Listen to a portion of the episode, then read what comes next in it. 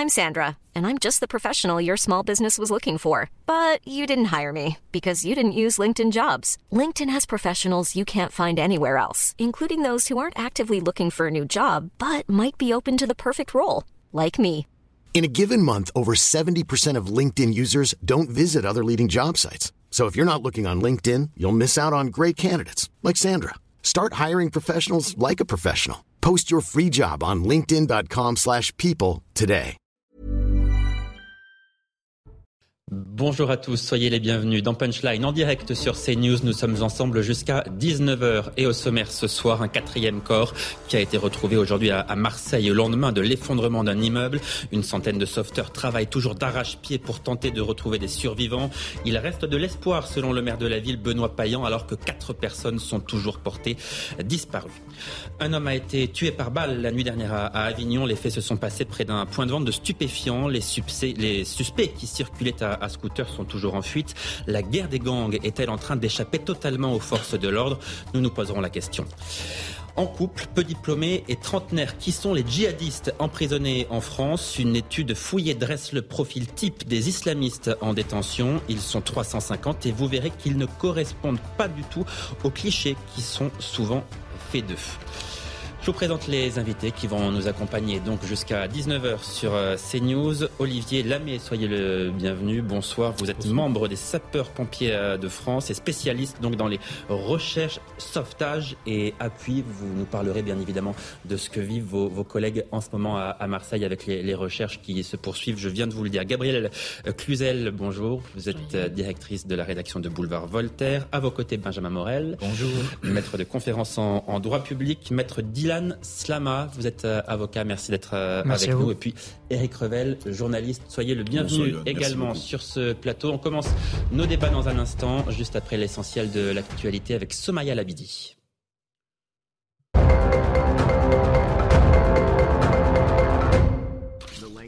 Six blessés, dont un policier dans une fusillade aux États-Unis. Un tireur a ouvert le feu ce matin à Louisville, dans le Kentucky. Le suspect a vite été neutralisé et abattu par les forces de l'ordre en nombre sur place. Pour rappel, les armes à feu font l'objet d'un débat houleux dans le pays. Un adulte sur trois possède au moins une arme. Sans surprise, Fabien Roussel a été réélu à la tête du Parti communiste avec plus de 80% des voix. L'homme politique de 56 ans déclare aspirer à être digne de la confiance des militants à ce poste, un poste qu'il occupe depuis novembre 2018 et son texte d'orientation avait euh, déjà récolté 82% des suffrages en janvier dernier. Et puis prenez votre mal en patience si vous devez prendre la route en ce week-end de prolongée de Pâques. Bison futé, euh, voie rouge dans le sens des retours. Dans le, nord-ouest du pays, la circulation devrait être très difficile tout au long de la journée. Partout ailleurs, le trafic sera euh, normal. Les recherches se poursuivent donc à Marseille, rue de Tivoli, pour tenter de retrouver d'éventuels survivants. Plus de 200 personnes, dont des familles, ont dû être euh, évacuées. Un quatrième corps a été découvert ce midi dans une ville qui est évidemment euh, sous le choc. Sarah Fenzari. Après la découverte de plusieurs corps sans vie, une nouvelle rassurante pour les secours. Une personne qui était présumée disparue dans un immeuble voisin du 17 rue Tivoli s'est manifestée auprès de ses proches a annoncé le parquet. Dans une situation où chaque minute compte, les recherches se poursuivent et l'espoir demeure toujours. C'est pierre par pierre que nous continuons ce travail, que nous le continuerons toute la journée. Il reste de l'espoir et tant qu'il reste de l'espoir, nous ne nous arrêterons pas. Tant qu'il reste de l'espoir pour retrouver des survivants, nous ne nous arrêterons pas et les pompiers marseillais ne s'arrêteront pas. Un immeuble du 5e arrondissement de Marseille s'est effondré entraînant dans sa chute une partie des immeubles adjacents, le 15 et le 19. Au total, 33 bâtiments et plus de 200 personnes ont été évacuées. Si la ville fait face à de nombreuses catastrophes dues à l'insalubrité ces dernières années, cet immeuble proche d'un quartier connu pour ses cafés et restaurants ne présentait aucune inquiétude. Pour le moment, et malgré les efforts, l'incendie n'est toujours pas maîtrisé. Euh, nous avons toujours euh, des fumées, nous avons toujours euh, des matières en combustion sous les gravats. Une centaine de pompiers sont toujours sur place pour tenter de sauver les personnes présumées disparues. Alors Olivier Lamé, je, me tourne d'abord vers vous. Comment travaillent les marins-pompiers qui sont sur place? Est-ce qu'ils ont d'abord l'habitude de, ce genre de scène? L'habitude, euh, non pas spécialement. Ils ont vécu des opérations euh, similaires, ne serait-ce qu'en 2018, malheureusement. Euh, avec la rue d'Aubagne. Avec la rue d'Aubagne. en on ne parle pas de la cause et de l'origine, on parle de la technique de recherche. Euh, il, connaît, je connais très bien les marins-pompiers parce que j'ai travaillé aussi avec eux sur le théâtre des opérations extérieures, notamment dans le cadre de séismes. Euh, donc euh, c'est des gens qui sont, enfin c'est des personnels qui sont aguerris au même titre que tous les sapeurs-pompiers qui travaillent dans ces spécialités-là en France. On travaille bien souvent ensemble. D'ailleurs, il y avait le SDIS 13 qui était présent à côté d'eux dans la, dans la relève au moins de cette nuit. donc, Une centaine de sauveteurs au total en ce moment, oui. Voilà, c'est ça. Donc, euh, on a des sauveteurs spécialisés hein, euh, qui sont spécialisés dans, le sauvetage euh, d'appui et de recherche. On a les équipes cynotechniques qui sont très importantes, notamment à travers le binôme conducteur et chien, qui ont permis d'ailleurs de retrouver les personnes malheureusement décédées. Donc ces binômes travaillent simultanément et puis vous avez pu apercevoir sur les images cette grue de chantier euh, qui euh, œuvrent aussi aux côtés des, sapeurs-pompiers. Euh, vous, parlez des, grues, on a vu des tractopelles, effectivement. on voit des, engins qui sont très importants, mais ce qu'il faut dire, c'est que ce travail-là, il est très chirurgical. Tout à fait. on a un gros monticule de gravats, malheureusement, où des personnes sont en dessous. Il faut explorer chaque petite zone. On les a priorisées au départ dans le choix tactique opérationnel. on a imaginé que les chambres, au moment minuit 40, au moment de l'événement, euh, les chambres étaient là, donc on essaye de cibler une zone. C'est ce que vous appelez des, des, poches de survie ces endroits-là que vous allez cibler pour essayer de retrouver des survivants? Alors, les, poches de survie, euh, c'est pas tout à fait ça. En fait, on cible d'abord euh, par l'information l'endroit où étaient à peu près euh, les, chambres dans, l'effondrement. les poches de survie sont créées par l'amalgame de matériaux solides, type mmh. poutres ou morceaux de bois importants, dalles de béton, qui vont s'enchevêtrer les unes aux autres et qui vont laisser un espace possible aux victimes ensevelies. Euh, ça va créer des poches un petit peu d'oxygène pour elles pendant un certain temps. Donc, dites-moi. Allez-y. Donc, euh, en fait, cette intervention est combinée. On parlait de, moyens mécaniques. À partir du moment où vous parlez d'opérations chirurgicales, à partir du moment où on reconnaît cette petite zone euh, par les spécialistes et que le chien n'a rien détecté non plus, la grue, en présence des spécialistes, va enlever une partie. Et on va continuer comme ça jusqu'à temps de reconnaître l'ensemble du site. Qu'est-ce qui est le plus difficile pour les, les sauveteurs qui travaillent sur le site en ce moment? Et est-ce que la fatigue commence déjà à se faire sentir aussi peut-être? Fatalement, la, fatigue y est. Il y a une fatigue aussi psychologique, euh, toujours de chercher euh, euh, en permanence des personnes, mais il y a aussi de l'adrénaline à travers ça, finalement. c'est l'espoir de retrouver des survivants. Bien sûr, et c'est ce qui anime mes collègues du bataillon, mais aussi tous les acteurs qui sont autour de ce chantier. bien sûr qu'il y a de la fatigue. Il y a aussi des relèves. Il faut, il faut le noter. Hein. Il, y a, il, y a, un turnover permanent de, de personnel pour justement accomplir cette mission jusqu'au bout. Alors, on comprend évidemment l'effroi des habitants de Marseille, cinq ans après le, drame de la rue d'Aubagne que vous avez évoqué il y a un, instant, la cité phocéenne qui a connu plusieurs drames du logement ces dernières années. On voit tout cela avec Clémence Barbier. À chaque fois, la même tristesse et incompréhension. Ce nouvel effondrement restera sans doute gravé dans la mémoire des Marseillais, tous choqués après ce drame. Donc je pense que c'est important que chacun euh, puisse, dans le cadre des fonctions qui, est les siennes, de pouvoir nous accompagner et accompagner surtout euh, les Marseillaises et les Marseillais et qu'on puisse aussi euh, rassurer D'autant plus que ce n'est pas la première fois que la cité phocéenne est endeuillée. Le 11 janvier 1981, 8 personnes meurent et 16 sont blessées dans le quartier pauvre du Canet lors de l'écroulement de leur résidence. Le 20 juillet 1996, une explosion due au gaz souffle un immeuble de 7 étages près de la gare, faisant 4 morts et 26 blessés. Dernier effondrement en date, celui de deux immeubles insalubres de la rue d'Aubagne en novembre 2018. 8 personnes avaient perdu la vie. Ça nous rappelle tous la rue d'Aubagne, c'est pour ça que je suis là. La cause n'est pas la même, mais le traumatisme est le même et nous avons, enfin, j'ai une énorme pensée pour les familles qui sont toujours bloqués sous les décombres. Même si l'hypothèse d'une insalubrité de l'immeuble qui s'est effondré ce dimanche semble écartée par les autorités, la question de l'habitat est centrale à Marseille. Selon les ONG, 40 000 personnes vivent dans des taudis dans la cité phocéenne. Bon, Gabriel Cluzel, on, est très prudent parce qu'on ne connaît pas les causes qui ont conduit à l'effondrement de cet immeuble. C'est un immeuble qui, a priori, n'était pas du tout insalubre, contrairement à ce qui s'est passé dans la rue de Bagne en, 2018. Néanmoins, quand on voit ce reportage, quand on sait ce que vivent les habitants de Marseille depuis des années, les fusillades, on l'a vu la semaine dernière avec le trafic de drogue, etc. Bon, est-ce que Marseille, quand même, n'a pas été un peu délaissé par les autorités? Est-ce que les habitants de cette ville n'ont pas été un peu abandonnés? Euh, oui, vous avez raison. Alors, tout d'abord, moi, je, je, profite de la présence de Monsieur pour euh, saluer la, le, le, travail des, des, des sapeurs-pompiers euh, qui euh, sont qui est remarquable mmh. et je crois que c'est important que toute la population aujourd'hui ait conscience euh, du travail que ça représente et qui n'est sans doute pas sans danger non plus parce que j'imagine que dans un contexte comme ça de, de, de gravats et de d'immeubles qui s'est effondré et avec des parties en voie d'effondrement, évidemment, ça, ça, ne doit pas être sans, sans risque. Donc, bravo. concernant Marseille, évidemment, Marseille, c'est une ville dont on a beaucoup parlé, vous avez raison, pour euh, des sujets euh, divers et variés. Et euh, on a l'impression que aucune solution n'est trouvée. C'est pas faute de se déplacer. Hein. Souvenez-vous, les déplacements en fanfare à Marseille d'Emmanuel Macron, de ministres divers, il y en a eu, mais finalement, cette ville donne l'impression d'être toujours enquistée dans les mêmes problèmes. Donc, de fait, les habitants seraient fondés à se plaindre. Moi, je reste très prudente sur cette affaire-là parce que vous l'avez dit, n'avons pas, euh, nous n'avons pas le début du commencement d'une explication.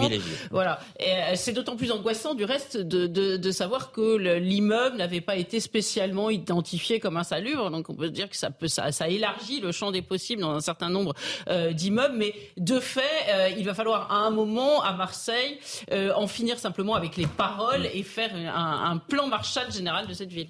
Benjamin Morel. Oui, non, je suis d'accord. Alors, c'est déjà des choses qui avaient été évoquées. Hein. Souvenez-vous, il y a un an, Emmanuel Macron à Marseille, etc., qui parlait également de service public. Mais la réalité, c'est pas un plan Marseille qu'a lancé Emmanuel Macron pour Marseille. D'ailleurs, il appelle ça Marseille en grand. Mais c'est un plan quand même qui a, déployé beaucoup de moyens. Il a lancé un plan Marshall. Il a mis de l'argent sur la table. Ensuite, la question, c'est comment est-ce qu'a employé l'argent? Et là, vous avez en effet un microcosme politique local qui, au moins, c'est euh, jusqu'à ces dernières années, parce qu'il faut admettre que là, Benoît Payan a quand même fait une forme de travail, eh ben, était fondamentalement vérolé, gangréné et fonctionnait assez peu. Donc il y a malgré tout aujourd'hui un rôle. Et euh, souvenez-vous, euh, de ce que disait Emmanuel Macron lorsque justement il est allé à Marseille. Il a dit grosso modo, eh ben, l'État va intervenir et il va intervenir directement. On va essayer de contrôler, on va essayer de voir où va l'argent pour que justement cette ville eh bien, reçoive de manière méritée l'argent qu'elle devrait recevoir et que ça passe réellement dans les politiques publiques. Il y a un autre sujet également quand on parle de Marseille. Souvent, quand on parle des grandes villes, on dit oui, Marseille, c'est particulier, etc. Mais parce que Marseille, et c'est peut-être là un bon côté, mais un côté qui a ses revers, ça reste une ville populaire. Mmh. C'est-à-dire qu'il n'y a pas eu le phénomène de gentrification qu'on a connu dans d'autres grandes, dans d'autres grandes villes. Et ça signifie que, eh ben, vous avez souvent des propriétaires. Il y en a un qui était condamné, je crois, il y a un an pour la location de 120 euh, logements insalubres. Vous avez des propriétaires qui jouent de ça qui jouent de cette insalubrité, justement parce qu'ils vont louer à des classes populaires, etc. Il y a des plans qui ont été lancés à Marseille, justement, pour éviter ce type de pratique, pour obliger à la rénovation des logements, mais là encore, il y a loin de la coupe aux lèvres. si on parle de ça, Eric Revel, ce soir, et encore une fois, on rappelle que euh, l'immeuble concerné n'était pas un immeuble insalubre. Bien sûr. Mais si on parle de ça, c'est parce qu'il faut imaginer dans quel état d'esprit sont ce soir à nouveau les Marseillais. Oui, Marseille... Euh, de nouveau endeuillé, vous avez raison. Euh, alors, il y a la question des logements insalubres, et puis il y a la question, peut-être, hypothèse sur hypothèse, si c'est une fuite de gaz, peut-être la question aussi de, de, canalisation obsolète ou pas euh, tenue correctement. Ça, c'est un vrai sujet. Je rappelle quand même que le printemps marseillais, qui est l'Union de la gauche, qui a remporté la, la mairie de Marseille après des décennies de pouvoir de Jean-Claude Godin, l'a fait sur deux items forts, qui est euh, une meilleure éducation pour les enfants de Marseille et la question du logement. Hein, C'était les, deux thèmes de la campagne électorale. Euh, gagnés euh, par euh, Benoît Payan. Alors, bien sûr, c'est pas un logement, c'est pas une, une, habitation vétus, mais quand même la question de ce qui se passe en dessous, si c'est une fuite de gaz, se pose. Et j'avais une question pour le lieutenant Lamé, si vous me permettez. C'est que sur les images, euh, on voit que l'incendie n'est pas totalement maîtrisé. Alors je sais qu'on appelle pas ça des fumerolles, euh, mon lieutenant, mais pourquoi est-ce qu'on euh, n'essaye pas d'éteindre l'incendie? On ne peut pas noyer parce que s'il y a des survivants en dessous, c'est ça là, le Alors, problème? déjà, oui, vous avez raison complètement sur le, le principe de dire on ne peut pas noyer parce qu'il y a des personnes. Mais au-delà de ça, on a un amas de gravats qui ne permet pas à l'eau d'atteindre son objectif. Donc, euh, puisque c'est comme si on avait une toiture et on essayait de projeter sur une toiture de l'eau et d'essayer de remplir. Qu'est-ce qui brûle encore en dessous? Bah, Tous les matériaux, style euh, ah mobilier, le bois, des charpentes, de structures. Euh, la cause de, de, et bien sûr technique au départ. Il y avait certainement des appareils qui étaient branchés. Il y avait, il y avait euh, dans les appartements, euh, les, les, installations techniques ont été euh, littéralement endommagées et tout ça est parti au fond dans l'effondrement en, en mettant le feu et en s'étendant sous-jacent sur la, sur la partie du mobilier, entre autres. Alors, Mais pardonnez-moi juste, euh, le feu, pour se consumer, a besoin d'oxygène. Bien sûr. Et, et donc, et donc c'est une vraie course contre la montre par rapport aux gens peut-être encore vivants qui ont aussi besoin d'oxygène. C'est tout à fait vrai. Et vous avez pu remarquer également qu'à chaque fois qu'on fait de l'enlèvement euh, sélectionné euh, du débris, on apporte un tout petit peu encore d'oxygène, ce qui nous apporte encore un peu plus de fumée et on est obligé tout de suite euh, d'atténuer ce, ce, phénomène. Euh, Est-ce que les marins-pompiers qui étaient sur place l'année dernière, qui ont sorti des décombres à nouveau euh, des corps, ces marins-pompiers-là, ils sont pris en charge ensuite par une cellule psychologique qui s'occupe d'eux alors, il y a, y, a, y a, un débriefing euh, collectif hein, qui mmh. se fait euh, au ressenti de chacun. C'est des personnels aguerris euh, pour différentes missions. Malheureusement, euh, malheureusement, euh, notre métier est quand même souvent euh, quelque part. Hélas, vous avez l'habitude de ce genre de scénario. Bien sûr, mmh. et, et, et, et, bien sûr que si le personnel en ressent le besoin, on a des cellules spécialisées dans nos, nos établissements qui nous permettent d'avoir cet accompagnement. Donc voilà. Alors, puisqu'on a parlé effectivement des logements insalubres à, Marseille, je précise que le, chef de l'État, dans son plan Marseille en grand que, l'on vient d'évoquer, a promis la, réhabilitation de 10 000 logements dans les 15 prochaines années, 10 000 logements sur, sur 15 ans. Donc on voit que c'est évidemment du, très long terme et que ça ne résout pas le, le problème de certains Marseillais euh, aujourd'hui. Je veux qu'on écoute Olivier Klein, qui est le ministre délégué à, la ville et au logement. Euh, lui assure qu'il y a toujours espoir de, retrouver des survivants et qu'il ne faut rien lâcher, évidemment. Les, recherches se déroulent euh, avec, euh, avec prudence, euh, puisque l'espoir de retrouver des, survivants est, toujours présent. Donc c'est un travail extrêmement minutieux qui est mené par, les, marins-pompiers, un travail qui est, long, qui est difficile. Il y, a, eu et il y a encore parfois des risques d'éboulement des immeubles voisins, donc il faut faire ça avec beaucoup de, de prudence, mais aussi de, détermination. Et, et les marins-pompiers que j'ai j'ai pu euh, rencontrer euh, sont vraiment euh, extrêmement mobilisés, attentifs à ce qu'ils découvrent. Et quatre corps, c'est évidemment des découvertes macabres extrêmement difficiles et dramatiques. Olivier Lamé, je, me retourne à nouveau vers vous. Combien d'heures encore, de jours peut-être, est-ce qu'on va pouvoir garder espoir, cet espoir de retrouver des, survivants qui, sont, on le sait, puisqu'il y a des disparus qui sont sous les décombres. Est-ce qu'ils sont encore vivants Est-ce qu'ils sont morts On n'en sait rien, mais il y a des personnes qui se trouvent sous ces décombres. Oui, potentiellement. Euh, au regard les, du bilan annoncé de 8 personnes manquantes à l'appel, dont 4 qui ont déjà malheureusement été retrouvées décédées, euh, le nombre d'heures euh, va être quand même assez limité par rapport à son périmètre d'exploration. Euh, nous ne sommes pas sur un grand territoire, nous sommes déjà sur un petit territoire, mais qui nécessite quand même un travail approfondi. le temps nous est pour l'instant compté par rapport au dégagement sélectionné de tous ces débris qu'on évoque depuis le début. Je pense qu'en 24 heures, enfin presque 40 heures maintenant, 4 corps, on va encore progresser euh, durant les prochaines Mais heures. Est-ce que ça veut dire que, est-ce que vous êtes en train de nous dire que s'il y avait des survivants, on les aurait déjà retrouvés? C'est pas certain. Moi, je, je, je, je, retiens le mot espoir. Euh, il y a encore retiens... de l'espoir. Il y a encore de l'espoir, et c'est ce qui guide d'ailleurs nos, nos, nos, actions. Et, et, et j'ose croire qu'il il faut aller au bout de cet espoir pour en être certain, parce que même pour les personnels intervenants, hein, les sapeurs-pompiers, ça serait pas en phase avec nos idées et Bien notre sûr. méthode de travailler. On va écouter à présent Benoît Payan, qui est le, le, maire de Marseille et qui explique que les familles qui ont été évacuées, plus de 200 personnes, eh bien, pourront réintégrer la, leur logement dès que la situation le, le permettra, mais ça n'est pas le cas toujours ce soir. Il va y avoir un diagnostic qui va être fait, qui a commencé et qui est fait immeuble par immeuble. La question de, du périmètre de sécurité, la question des immeubles qui pourront être réintégrés, s'est posée dès le début des opérations et les familles qui pourront réintégrer leurs appartements le feront le plus tôt possible. Et pour moi, c'est un impératif. Dès que quelqu'un peut réintégrer son foyer, nous, le ferons réintégrer son foyer. Mais encore une fois, plus on est près de la zone du sinistre, plus ça va être difficile de réintégrer dans les heures qui viennent ou dans les jours qui viennent. pour les personnes qui sont en bordure et en extérieur des immeubles évacués, ce sera plus simple. Mais encore une fois, là aussi, procédons étape par étape. Je ne veux pas que qui que ce soit prenne de risques. Maître Slama, ce qu'il faut dire aussi à propos des sinistrés cette fois, c'est que pour eux, c'est un vrai parcours du combattant qui commence et qui va probablement durer des années. Bah oui, ça peut être très long.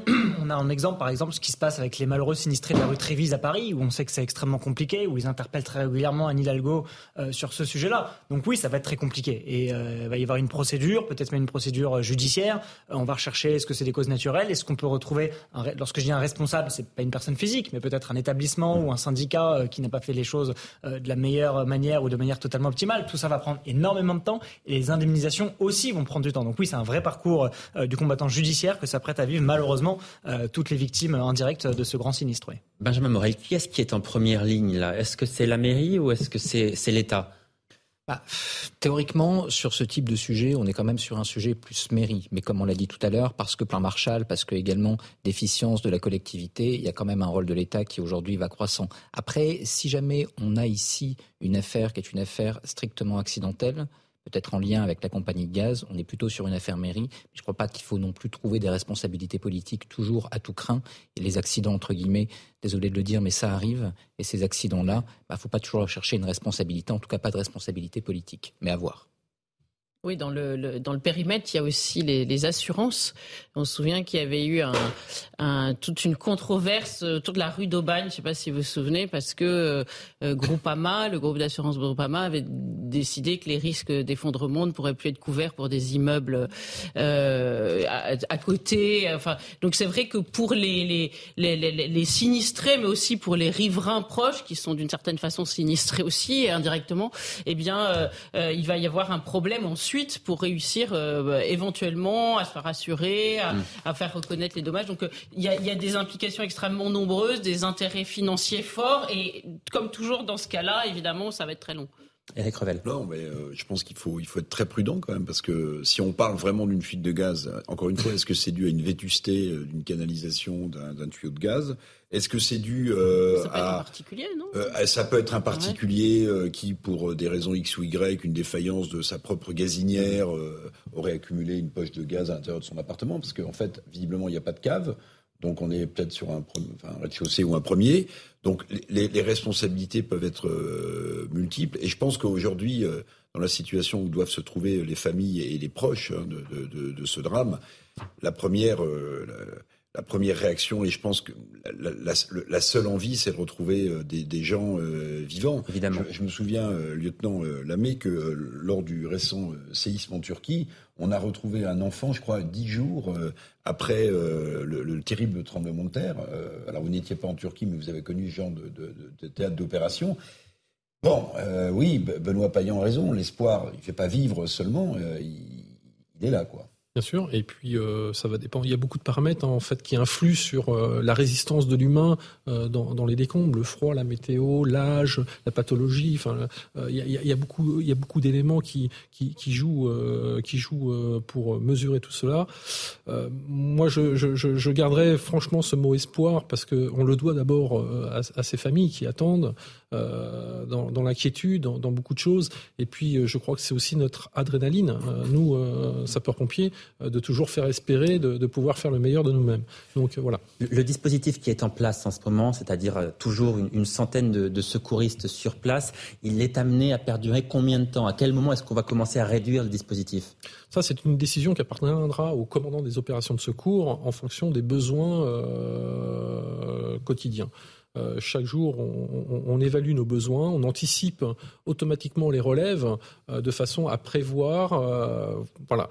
Une fois qu'on aura terminé toutes les opérations, on commencera à y voir un peu plus clair. C'est-à-dire dans combien de temps à peu près, étant donné votre expérience que vous en savez J'ose croire que d'ici 24 heures, déjà, si on rajoute 24 heures de plus, on aura peut-être quand même fait le tour du, du site. je l'espère en tout cas pour, pour tous. Euh, qu'on puisse aboutir à, finir ce périmètre euh, de, site effondré. Donc encore 24 heures pour tenter de retrouver des survivants. C'est ce que vous dites. Je dis pas qu'on trouve. Enfin voilà, je dis oui, encore 24 heures au moins d'exploration mhm. pour essayer de faire le tour du sujet, en espérant effectivement pouvoir retrouver le maximum de personnes, de survivants. Alors on va écouter à nouveau Benoît Payan, qui est le, maire de Marseille, qui était sur place encore une, une bonne partie de, de, la journée et qui explique la solidarité qui s'est mise en place très rapidement dans, dans ce quartier de Marseille. Écoutez. Nous avons de notre côté aussi, ville de Marseille, bataillon des marins-pompiers, continué le dispositif d'accueil des familles, puisque des moments difficiles pour certaines familles vont commencer, puisque pour les personnes qui sont délogées aussi, il faut un accompagnement humain, digne, à la hauteur du drame qu'ils sont en train de vivre. Et donc nous nous tenons à leur côté. Je tiens évidemment à dire toute la solidarité des Marseillaises et des Marseillais. Elle a été absolument remarquable, formidable, dans leur dignité, leur courage, leur détermination, la spontanéité avec laquelle certains habitants sont euh, venus à la rencontre de nos marins-pompiers qui, une fois encore, ont été héroïques. C'est vrai, Gabriel, on, on le disait en début d'émission, mais les Marseillais font quand même preuve d'une résilience qui est vraiment incroyable. Bah, Est-ce qu'ils ont le choix? Je, je, je, ne suis pas certaine qu'ils fassent, euh, euh qu'ils fassent preuve de résilience, ou, je, sais, ou en tout cas, il y a une différence peut-être entre résilience et résignation. Euh, C'est une ville qui, euh, très objectivement, pose des problèmes graves et qui se trouve, c'est un peu l'acmé de, de tous nos, nos préoccupations aujourd'hui. vous l'avez dit, une espèce d'immobilisme mêlé de clientélisme pendant des années autour des pouvoirs publics, euh, le, la sécurité, euh, des quartiers populaires euh, largement abandonnés, une immigration massive, des, même des problèmes terroristes. Hein, on se souvient des deux jeunes filles qui avaient été tuées à la gare Saint-Charles. Donc c'est vrai que Marseille est une ville qui, sans doute, doit donner l'impression à ses habitants d'être à l'épicentre de beaucoup de, des, des, soucis proprement français. Maintenant, encore une fois, ce problème-ci, ne, mmh. n'en attribuons la, la, la, la responsabilité à personne tant que nous n'avons pas de véritables explications. Allez, on marque une courte pause. Vous restez avec nous. On se retrouve dans quelques minutes pour la deuxième partie de Punchline. À tout de suite. Il est tout juste 17h30, soyez les bienvenus en direct sur CNews dans la deuxième partie de Punchline, la suite de nos débats juste après l'essentiel de l'actualité. Bonsoir Somaya Labidi.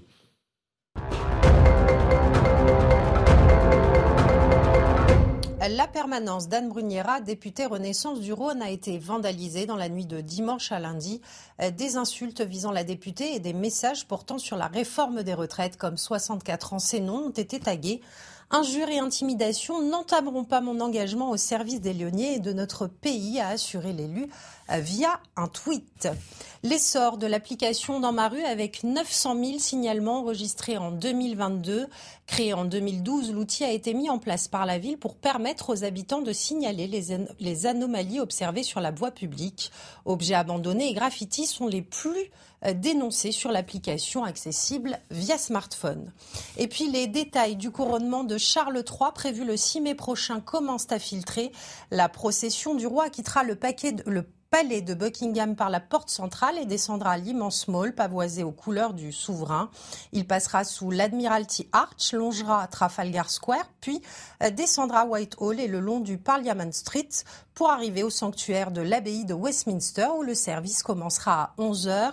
Charles et Camilla feront ce court parcours à bord de ce somptueux carrosse que vous découvrez à l'écran. Une fusillade a éclaté hier soir peu avant minuit à, Avignon. Les faits se sont passés près d'un point de deal dans le quartier Montclar. Un homme a été tué, un autre est blessé. Les tireurs à scooter ont pris la fuite. Ils sont toujours recherchés. Les explications de Marine Sabourin et on en parle juste après. Il s'agirait euh, d'une guerre de territoire liée au trafic de drogue. Sur cette vidéo diffusée sur les réseaux sociaux, on voit donc les auteurs présumés de ce meurtre sur trois scooters. Ils passent devant les immeubles et on voit l'un des passagers assis à l'arrière d'un de ces deux roues qui tire plusieurs coups de feu avec une arme longue type Kalachnikov. Et voilà ce que dit un des témoins à nos confrères d'Actu 17. Ils ont ouvert le feu à de nombreuses reprises. Cela a provoqué un mouvement de foule dans le quartier. Ils tiraient sur tout le monde et ils ont tué le premier venu. Alors cet homme tué il serait un client venu se fournir dans l'un de ces points de deal du quartier Montclar à Avignon. Il aurait été tué vers minuit par un fusil type Kalachnikov. Et puis, selon ce même témoin, ces individus seraient même descendus de leur scooter pour tenter de tuer tous les dealers cachés. Il parle même de massacre. Un autre homme aurait été blessé à la jambe. On ne sait pas si ces jours sont en danger. selon nos sources, les tueurs sont toujours en fuite. Alors euh, précisons hein, que cela est récurrent dans le quartier. Un homme a été grièvement blessé par balle le mois dernier et deux hommes de 18 et 22 ans ont perdu la vie en décembre dernier pour une affaire de trafic de drogue également. Alors Gabriel Cluzel, on entendait Marine Sabourin nous dire qu'il y avait une, une, forme de banalisation, en tout cas que ces faits tirés à balles réelles c'était quelque chose de, récurrent. Un mort à Avignon la nuit dernière. On se souvient de Marseille il y a une semaine. Trois morts dans, dans les quartiers nord. Est-ce qu'on est en train d'assister précisément à une banalisation de ces règlements de compte? Ah non, mais vous avez raison. Euh, au, fil du temps, bah, c'est comme tout. il y a une sorte de mitridiatisation de la société, c'est-à-dire on donne un petit peu. Au début, ça fait pousser des cris d'orfraie. On voit quelques images. On se dit oh là là, c'est c'est incroyable ce qui se passe. Et puis là, finalement, euh, un, règlement de compte de plus. Et tant qu'on n'est pas concerné, tant qu'on n'est pas dans le quartier ad hoc, eh bien, on se dit que finalement, euh, c'est banal et ça ne nous choque même plus. Sauf que vous l'avez remarqué, les quartiers se multiplient. c'est intéressant de voir là, peut-être que ça on pourra dissuader plus d'un que c'est un consommateur qui a été tué. Donc euh, consommer de la drogue, elle est achetée sur un point de deal, c'est pas neutre, et même pour sa propre euh, sécurité. Alors après, il y a le sujet français, puis il y a le sujet Avignon. la drogue Avignon, c'est quelque chose. Je sais pas, vous vous souvenez quand même qu'il y a deux, c'était il y a presque deux ans, c'était le 5 mai 2021, euh, le, le, le policier Eric Masson. voilà, Eric Masson, je crois que c'était dans le cadre d'un d'un contrôle autour d'un trafic de drogue. Donc ce, ce, il avait été assassiné. donc c'est vrai que euh, ou tué en tout cas, parce que je ne sais plus s'il y avait préméditation, je pense pas, c'était au, au, cours de, de, cette interpellation.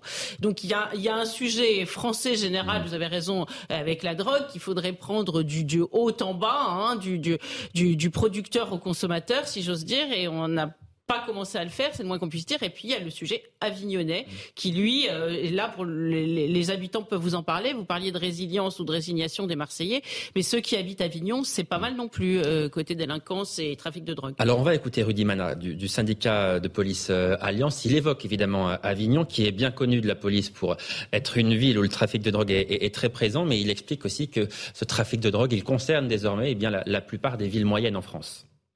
C'est pas une, grande cité, mais elle est extrêmement connue pour le trafic de stupes. La PJ démantèle régulièrement des trafics de stupes là-bas. Il y, a, les effectifs locaux qui travaillent, avec détermination dans ces cités pour essayer de, de faire reculer le trafic de stupes. Et puis je vous rappelle qu'il y a deux ans, la police avait été fortement touchée déjà, et c'était déjà sur Avignon par le décès de notre collègue Eric Masson, c'était le 5 mai 2021. Avignon, c'est plus une surprise maintenant pour nous. Toutes ces villes moyennes maintenant commencent à être prises par ce trafic de stupes et, quasiment euh, littéralement dominées par ce trafic de stupes, en tout cas dans ces cités.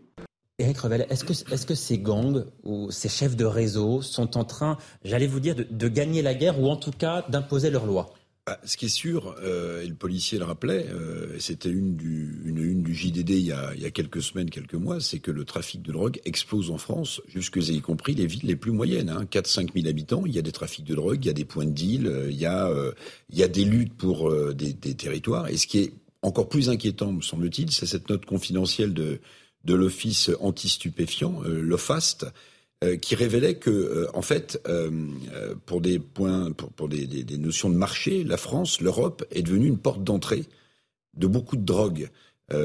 ces drogues, notamment Marseille et le, le Havre, notamment. les drogues, y compris les plus dures, en fait, ont été longtemps stockées parce que les gros trafiquants étaient empêchés pendant la crise de la Covid. Donc il y a eu beaucoup de stocks qu'il faut écouler. Donc la France est un point d'entrée en Europe. Ça veut dire que le prix le prix au gramme baisse et que ces règlements de compte, c'est aussi le résultat du fait mmh. que certains gangs perdent des, des, parts de marché. en réalité, pardonnez-moi de parler euh, comme s'il s'agissait de n'importe quel autre produit, et que pour essayer de, de ne pas perdre trop d'argent sur, euh, sur cette vente de la mort, bah, elles, en viennent à, des règlements de compte qui, mmh. qui sont tous azimuts. Marseille, Avignon, euh, Nice, vous avez beaucoup de villes où, où c'est le cas aujourd'hui. ce qui s'est passé en Afghanistan d'un point de vue géopolitique, par exemple, la reprise en main euh, des talibans euh, dans ce pays avec la sortie sans gloire des Américains, en fait, les spécialistes le disent, le gramme d'héroïne, le prix s'est effondré. Le prix s'est effondré. Donc tous ces gens qui, en vendant de la mort, gagnaient beaucoup d'argent, ben, s'entretuent euh, aujourd'hui pour essayer que leur part de chiffre d'affaires ne baisse pas trop, puisque c'est là-dessus qu'ils font des profits. C'est une économie, hein, la vente de la drogue et la vente de la mort. Hein. Benjamin Morel, euh, si je me fie à ce que vient de nous dire Eric Revel. Ce que dit l'OFAST. Oui, euh, mais, euh, vous décrivez une situation qui est effectivement une situation bah, qui, est, qui, est, qui, est, réaliste et qui est de plus en plus grave. Mais qui est hors de contrôle, me semble Alors, hors de contrôle. J'entends, vous vous dites hors de contrôle. Bah. J'entends certains qui décrivent en France une sorte de sud-américanisation de notre pays. Est-ce que vous partagez cet avis-là ou est-ce que vous partagez en tout cas l'expression? Faut peut-être pas exagérer. Néanmoins, il y a un problème qui devient un problème structurel, d'autant plus que, et c'était évoqué tout à l'heure, il se généralise sur le territoire. On est à la conjugaison de deux problèmes. Le premier problème, c'est évidemment le trafic de drogue. Et là, on mm. s'amuse à faire du chiffre avec des démantèlements de points de deal. Ça fait plaisir à tout le monde, surtout au ministre de l'Intérieur, mais ça règle pas le problème. Le problème, c'est comment est-ce qu'on contrôle les frontières euh, notamment au niveau de l'Union européenne ou au niveau national pour que la, drogue ne rentre pas Et ensuite, qu'est-ce qu'on fait des consommateurs? Et là, au moins pour le cannabis, il y a un choix qui est binaire. Soit on sanctionne réellement, mm. soit on légalise. Il y a un deuxième élément qu'on oublie et qui, à mon avis, parce que là, on parle d'une attaque à Avignon à la Kalachnikov. Mm-hmm. Il y a la question du trafic d'armes cette question du trafic d'armes, justement depuis l'effondrement de l'ex-Yougoslavie, depuis l'effondrement du bloc de l'Est de l'autre côté, on a une circulation de l'Est vers l'Ouest des armes qui aujourd'hui est totalement hors de contrôle. Et donc ce faisant, eh ben, vous avez la possibilité d'acheter un AK-47 pour un prix relativement modique, quand même dix fois plus cher qu'en Yougoslavie, mais qui malgré tout permet à ces euh, milices de se, et je parle de milices justement, de se constituer en vraie unité de guerre pour justement défendre leur territoire. Et je rejoins ce que disait Eric. Donc là, si on n'a pas une vraie stratégie au niveau européen ou au niveau national pour contrer ce phénomène, bah, il n'est pas étonnant que de l'argent, des armes, de la drogue, ça fasse ça. Mais pardonnez-moi, Benjamin Morel, euh, Johan Hussay vous posez une question euh, sur euh, est-ce qu'on n'assiste pas à une sud-américanisation de la France d'un point de vue de la drogue? Vous disiez, il ne faut pas exagérer. Sur ce plateau, sur ce plateau, Thibault de Montbrial, qui est un grand expert de la sécurité s'il en est et qui connaît parfaitement les arcanes de, tous ces trafics, comparait la France à une sorte de cartélisation à la mexicaine.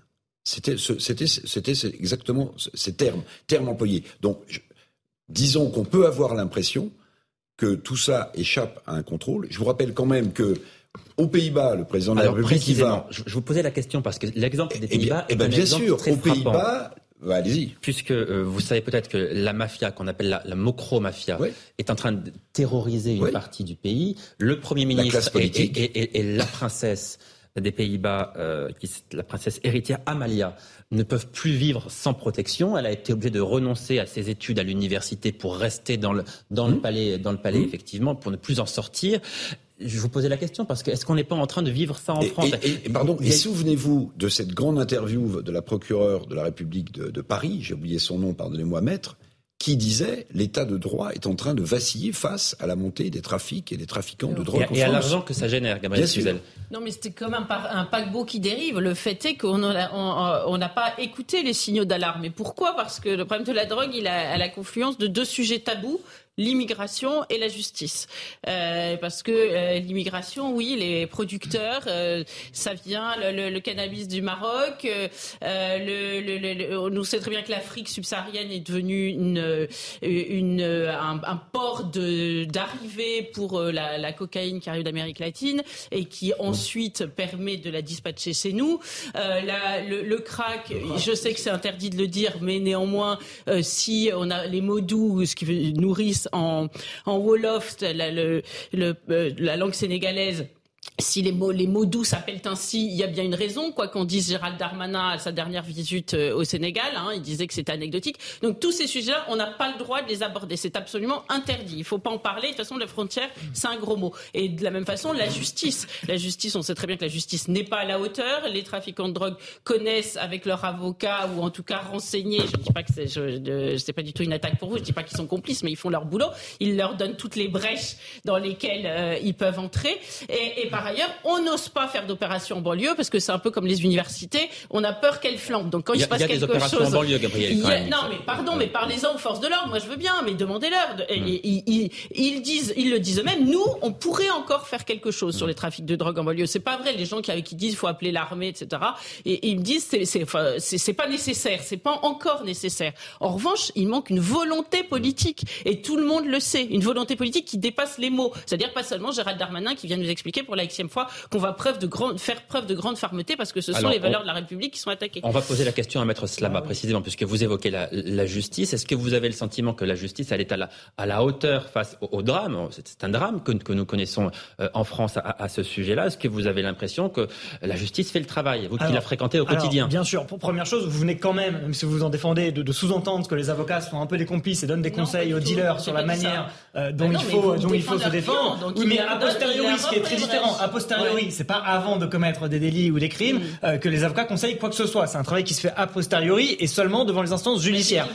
Bah, il vous dit qu'il donne des brèches sur la manière de faire les bah, choses. C'est ce que je peux comprendre. Il y a des dealers qui ont témoigné ici et qui ont expliqué qu'ils savaient que par des vices de procédure, ils pouvaient s'en sortir. Oui, mais alors c'est deux choses différentes. Les avocats ne conseillent pas sur la manière et encore heureux de faire certaines choses. C'est comme ça. C'est pas ce qu'a dit Gabriel. En tout cas, tant mieux si c'est pas ce qui a été dit. Je poursuis sur la justice. Et je poursuis uniquement sur la justice. Euh, sur le point de savoir si la justice est laxiste, en fait, puisque ce que vous entendez, à mon mm. avis, euh, absolument pas. Absolument pas. Ce que pensent beaucoup de Français, Et c'est pas un sujet tabou du tout. La preuve en est, c'est que ça fait à peu près 20 ans qu'on le dit. Ça fait à peu près 20 ans qu'on entend des ministères de l'Intérieur hocher de la tête et hocher du menton. On se rappelle encore du ministère de l'Intérieur, Nicolas Sarkozy, c'était peut-être il y a 20 ans, euh, qui faisait ce constat-là. Donc c'est pas du tout tabou, puisque ça fait 20 ans qu'on entend le même discours et ça fait 20 ans que la justice et plus largement que l'action publique ne se base que sur un seul levier, le levier de la répression. On a vu que c'était un échec. On en a beaucoup parlé malheureusement euh, à l'occasion de l'affaire Palmade. On a vu que la prévention était quelque chose qui n'était jamais envisagé. Et l'échec de la répression, il est valable en France à échelle nationale, mais également à échelle internationale. C'est quoi la solution? Pardon,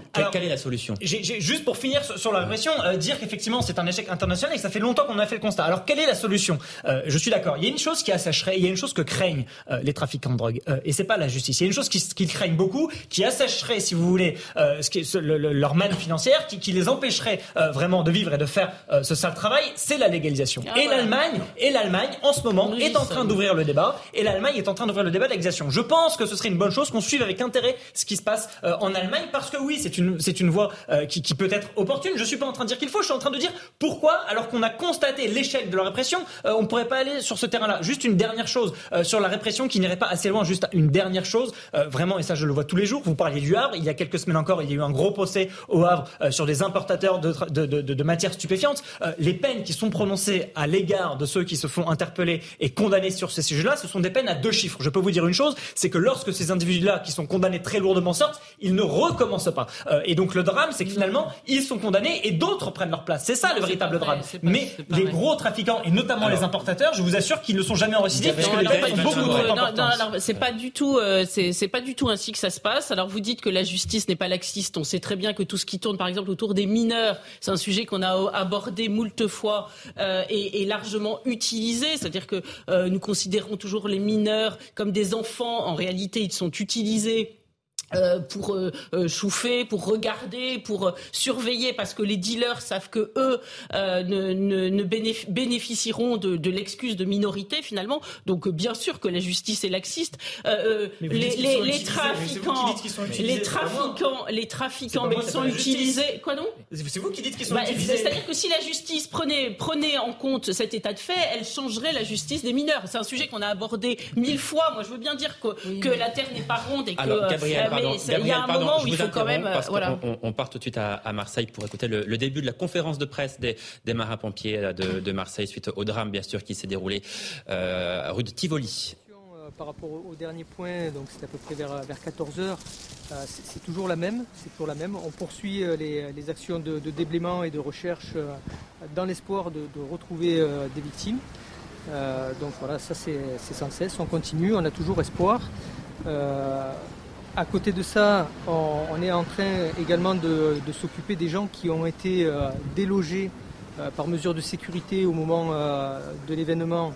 Et, donc en lien avec l'interservice, avec les architectes de la ville, avec les services de logement de la ville, avec des, experts privés, on, fait le point sur ces appartements qui ont été évacués par mesure de sécurité pour vérifier ceux qui pourraient être réintégrés à partir de demain.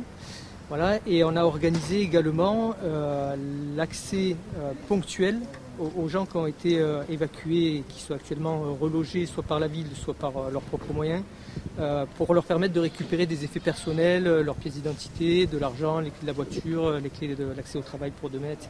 Voilà, donc c'est 61 logements là qui cet après-midi ont, pu être récupérés, enfin visités par leurs locataires ou propriétaires pour récupérer leurs effets personnels. Au niveau des recherches, est-ce que ça reste compliqué? On sait que l'immeuble numéro 11 et euh, est, en, mauvais état oui, alors on a toujours la même problématique que celle qui euh, euh, s'est posée initialement à nous, c'est que les, deux bâtiments contigus sont toujours menaçants. donc là-dessus, on, expose un minimum nos, personnels. Donc c'est un travail qui se fait de concert avec un engin de grutage qui, de façon chirurgicale, toujours enlève les gros blocs et, et déblaye un maximum euh, les, gros morceaux de façon à, nous permettre à, nous, après, manu, à, la main, de récupérer euh, les, morceaux manipulables et, d'accéder aux victimes sans risquer d'aggraver leur état si elles sont dessous. Euh, pour assurer leur sécurité, donc, il y a toujours un dispositif avec des télémètres laser, avec des gens qui veillent en permanence. Euh, sur les façades contiguës de façon à pouvoir prévenir euh, les, euh, les sauveteurs et les grutiers si jamais il venait à y avoir le moindre mouvement. Donc voilà, là on est toujours sur la même posture. c'est un travail qui, se poursuit et pour lequel voilà, on a toujours espoir et on met les moyens. Il existe aujourd'hui des poches, des possibilités pour, pour les, les, victimes, pour les personnes qui sont là, d'être retrouvées en vie. On sait que la qualité hein, de l'immeuble est beaucoup en question. On a parlé de gravats réduits qui complique la donne Alors je ne sais pas si la qualité de l'immeuble euh, est, mise en cause. Ce que je peux vous dire, c'est qu'on euh, on a concentré euh, l'action des recherches sur ce qui était les locaux de sommeil et les chambres, parce que ça s'est passé la nuit. Et, donc on, a retrouvé donc des, victimes à cet endroit-là. on a terminé d'explorer euh, cette zone. Et donc là maintenant, on, soulève les gravats et on cherche à nouveau sur euh, les autres pièces de ces appartements qui sont plus proches de la chaussée. Voilà pour cette conférence de presse donc du commandant des opérations de, secours qui est bien sûr sur place à, Marseille et qui nous précise que les conditions de, secours sont rendues difficiles ce soir par ces bâtiments menaçants euh, qui sont donc des, bâtiments, on l'imagine, qui menacent de s'écrouler et qui empêchent les secours, les hommes en tout cas, de se, rendre à proximité et de balayer, j'imagine, monsieur, toute, euh, toute la zone. Tout à fait. Moi, je relève euh, trois points euh, que vient de préciser le, le, COS, le commandant des opérations de secours. Le premier, c'est que les opérations se poursuivent effectivement euh, normalement, entre guillemets, dans un contexte sécuritaire quand même fragile, malgré que toutes les mesures soient mises en place pour protéger les sapeurs-pompiers, et, tant mieux. deuxième point que je relève, c'est qu'il commence aussi l'expertise un petit peu de, certains bâtiments en parallèle. Et, le troisième point, point, pardon, c'est qu'ils autorisent temporairement aller vite chercher les pièces d'identité, les, pièces nécessaires, des clés, etc., pour à certains euh, locataires ou propriétaires euh, le temps de récupérer leurs effets et de repartir après vers un autre, euh, point d'accueil. Et on suivra bien sûr tout au long de la soirée sur euh, CNews l'avancée des, recherches qui se poursuivent, donc avec une, centaine de, sauveteurs, de secouristes qui sont toujours présents sur place à la recherche avant tout bien sûr d'éventuels survivants, puisque je vous rappelle que quatre personnes sont toujours portées disparues au moment où nous parlons. On revient à notre débat concernant euh, Avignon, puisque je vous rappelle qu'un homme est mort. Hier, il a été tué euh, par balle dans le cadre d'un trafic de drogue, tué par balle sur un lieu, en tout cas concerné par le trafic de stupéfiants. Il s'agit d'un consommateur on, a évoqué, Gabriel Cluzel, vous avez évoqué euh, le cas de, Gérald Darmanin, vous l'avez évoqué aussi, Benjamin Morel, en nous disant qu'il ne suffit pas de s'attaquer euh, à démanteler des points de deal parce qu'ils sont remontés très rapidement. Est-ce que ça signifie, que vous nous avez sous-entendu en tout cas que Gérald Darmanin, en fait, il fait beaucoup de com. Et pas que Gérald Darmanin, tous les ministres de l'Intérieur, depuis à peu près le début des années 2000, font de la com. Ils veulent avoir des chiffres. Et d'ailleurs, on embourbe les services de police souvent en leur demandant de faire des statistiques, qui, ce qui ne sert en réalité qu'à faire la communication des ministres successifs. Souvenez-vous, parce que tout à l'heure, Gabriel disait, oui, la, justice n'est pas efficace vis-à-vis des mineurs. Mais pourquoi elle l'est pas? Bah, Parce que vous avez des enfants qui font les guetteurs et vous n'allez pas les mettre en prison. De toute façon, il n'y a pas assez de places de prison. Il n'est pas sûr qu'on les aide beaucoup. Le problème, ce sont les têtes pour démanteler les réseaux. Ces têtes, évidemment, vous pouvez éventuellement en arrêter quelques-unes, le réseau se remontera, mais il mettra plus de temps. Mais là, il faut de l'investigation, il faut de l'enquête. Souvenez-vous les débats qu'on avait il y a à peu près six mois, un an, sur la police judiciaire lorsque on a dit ben voilà la police judiciaire on va la, départementaliser parce que ça va permettre eh bien de soutenir de manière beaucoup plus claire les effectifs sur le terrain pour démanteler des points de deal pour faire justement du chiffre, au lieu d'avoir des enquêtes en profondeur, justement pour avoir cette capacité de démantèlement des réseaux. Et là, vous voyez qu'on marche sur la tête. C'est-à-dire que et je reviens à ce qui a été dit, on ne pense pas les vrais problèmes, légalisation ou euh, sanction du consommateur. Actuellement, la légalisation permettrait de réaffecter des moyens. Est-ce que c'est la solution ou pas? Ayons au moins ce débat. Est-ce que vraiment il faut penser une porosité des frontières en matière de trafic de drogue? Est-ce qu'il faut interroger le rôle que jouent nos partenaires européens en la matière? Peut-être, mais on ne veut pas avoir ce débat. On veut simplement avoir le débat sur le démantèlement des points de deal. Et pour ça, il faut des chiffres. C'est bien, ça permet aux, aux ministres de l'Intérieur successifs de faire leur campagne. Pendant ce temps, on a un pays qui pourrit.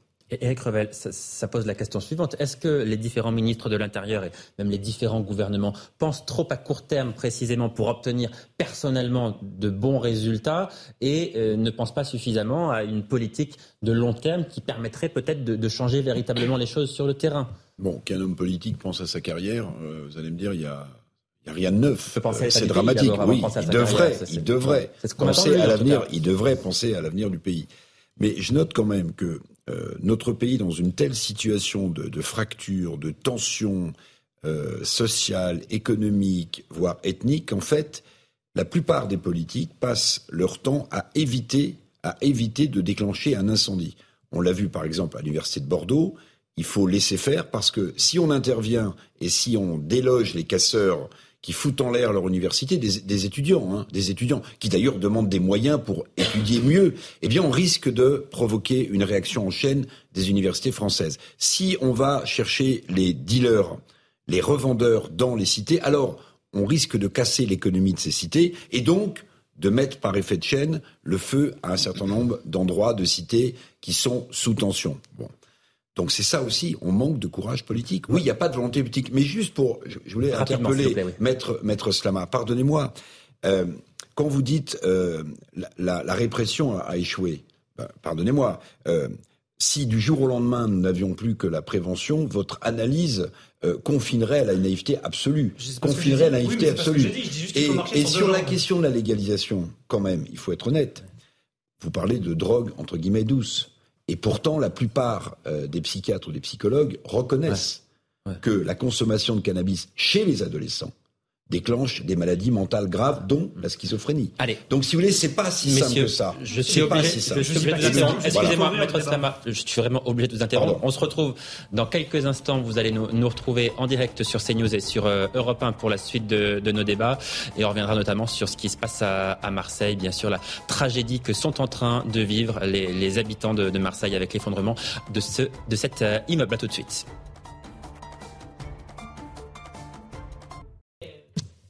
Bonsoir à tous, soyez les bienvenus en direct sur CNews et sur euh, Europe 1. Au sommaire ce soir, un quatrième corps a été euh, retrouvé aujourd'hui à, Marseille au lendemain de l'effondrement d'un immeuble. Une centaine de sauveteurs travaillent toujours d'arrache-pied pour tenter de retrouver des survivants. Il reste de l'espoir selon le maire de la ville, Benoît Payan, alors que cinq personnes sont toujours portées disparues. Et puis vendredi, dans quatre jours donc, le Conseil constitutionnel va rendre sa décision concernant la réforme des retraites. Va-t-il censurer ou non tout ou le texte du gouvernement. Quel avenir pour la mobilisation et le front syndical si le texte est validé? Nous en débattrons. Il est bientôt 18h sur Europe 1 et sur CNews.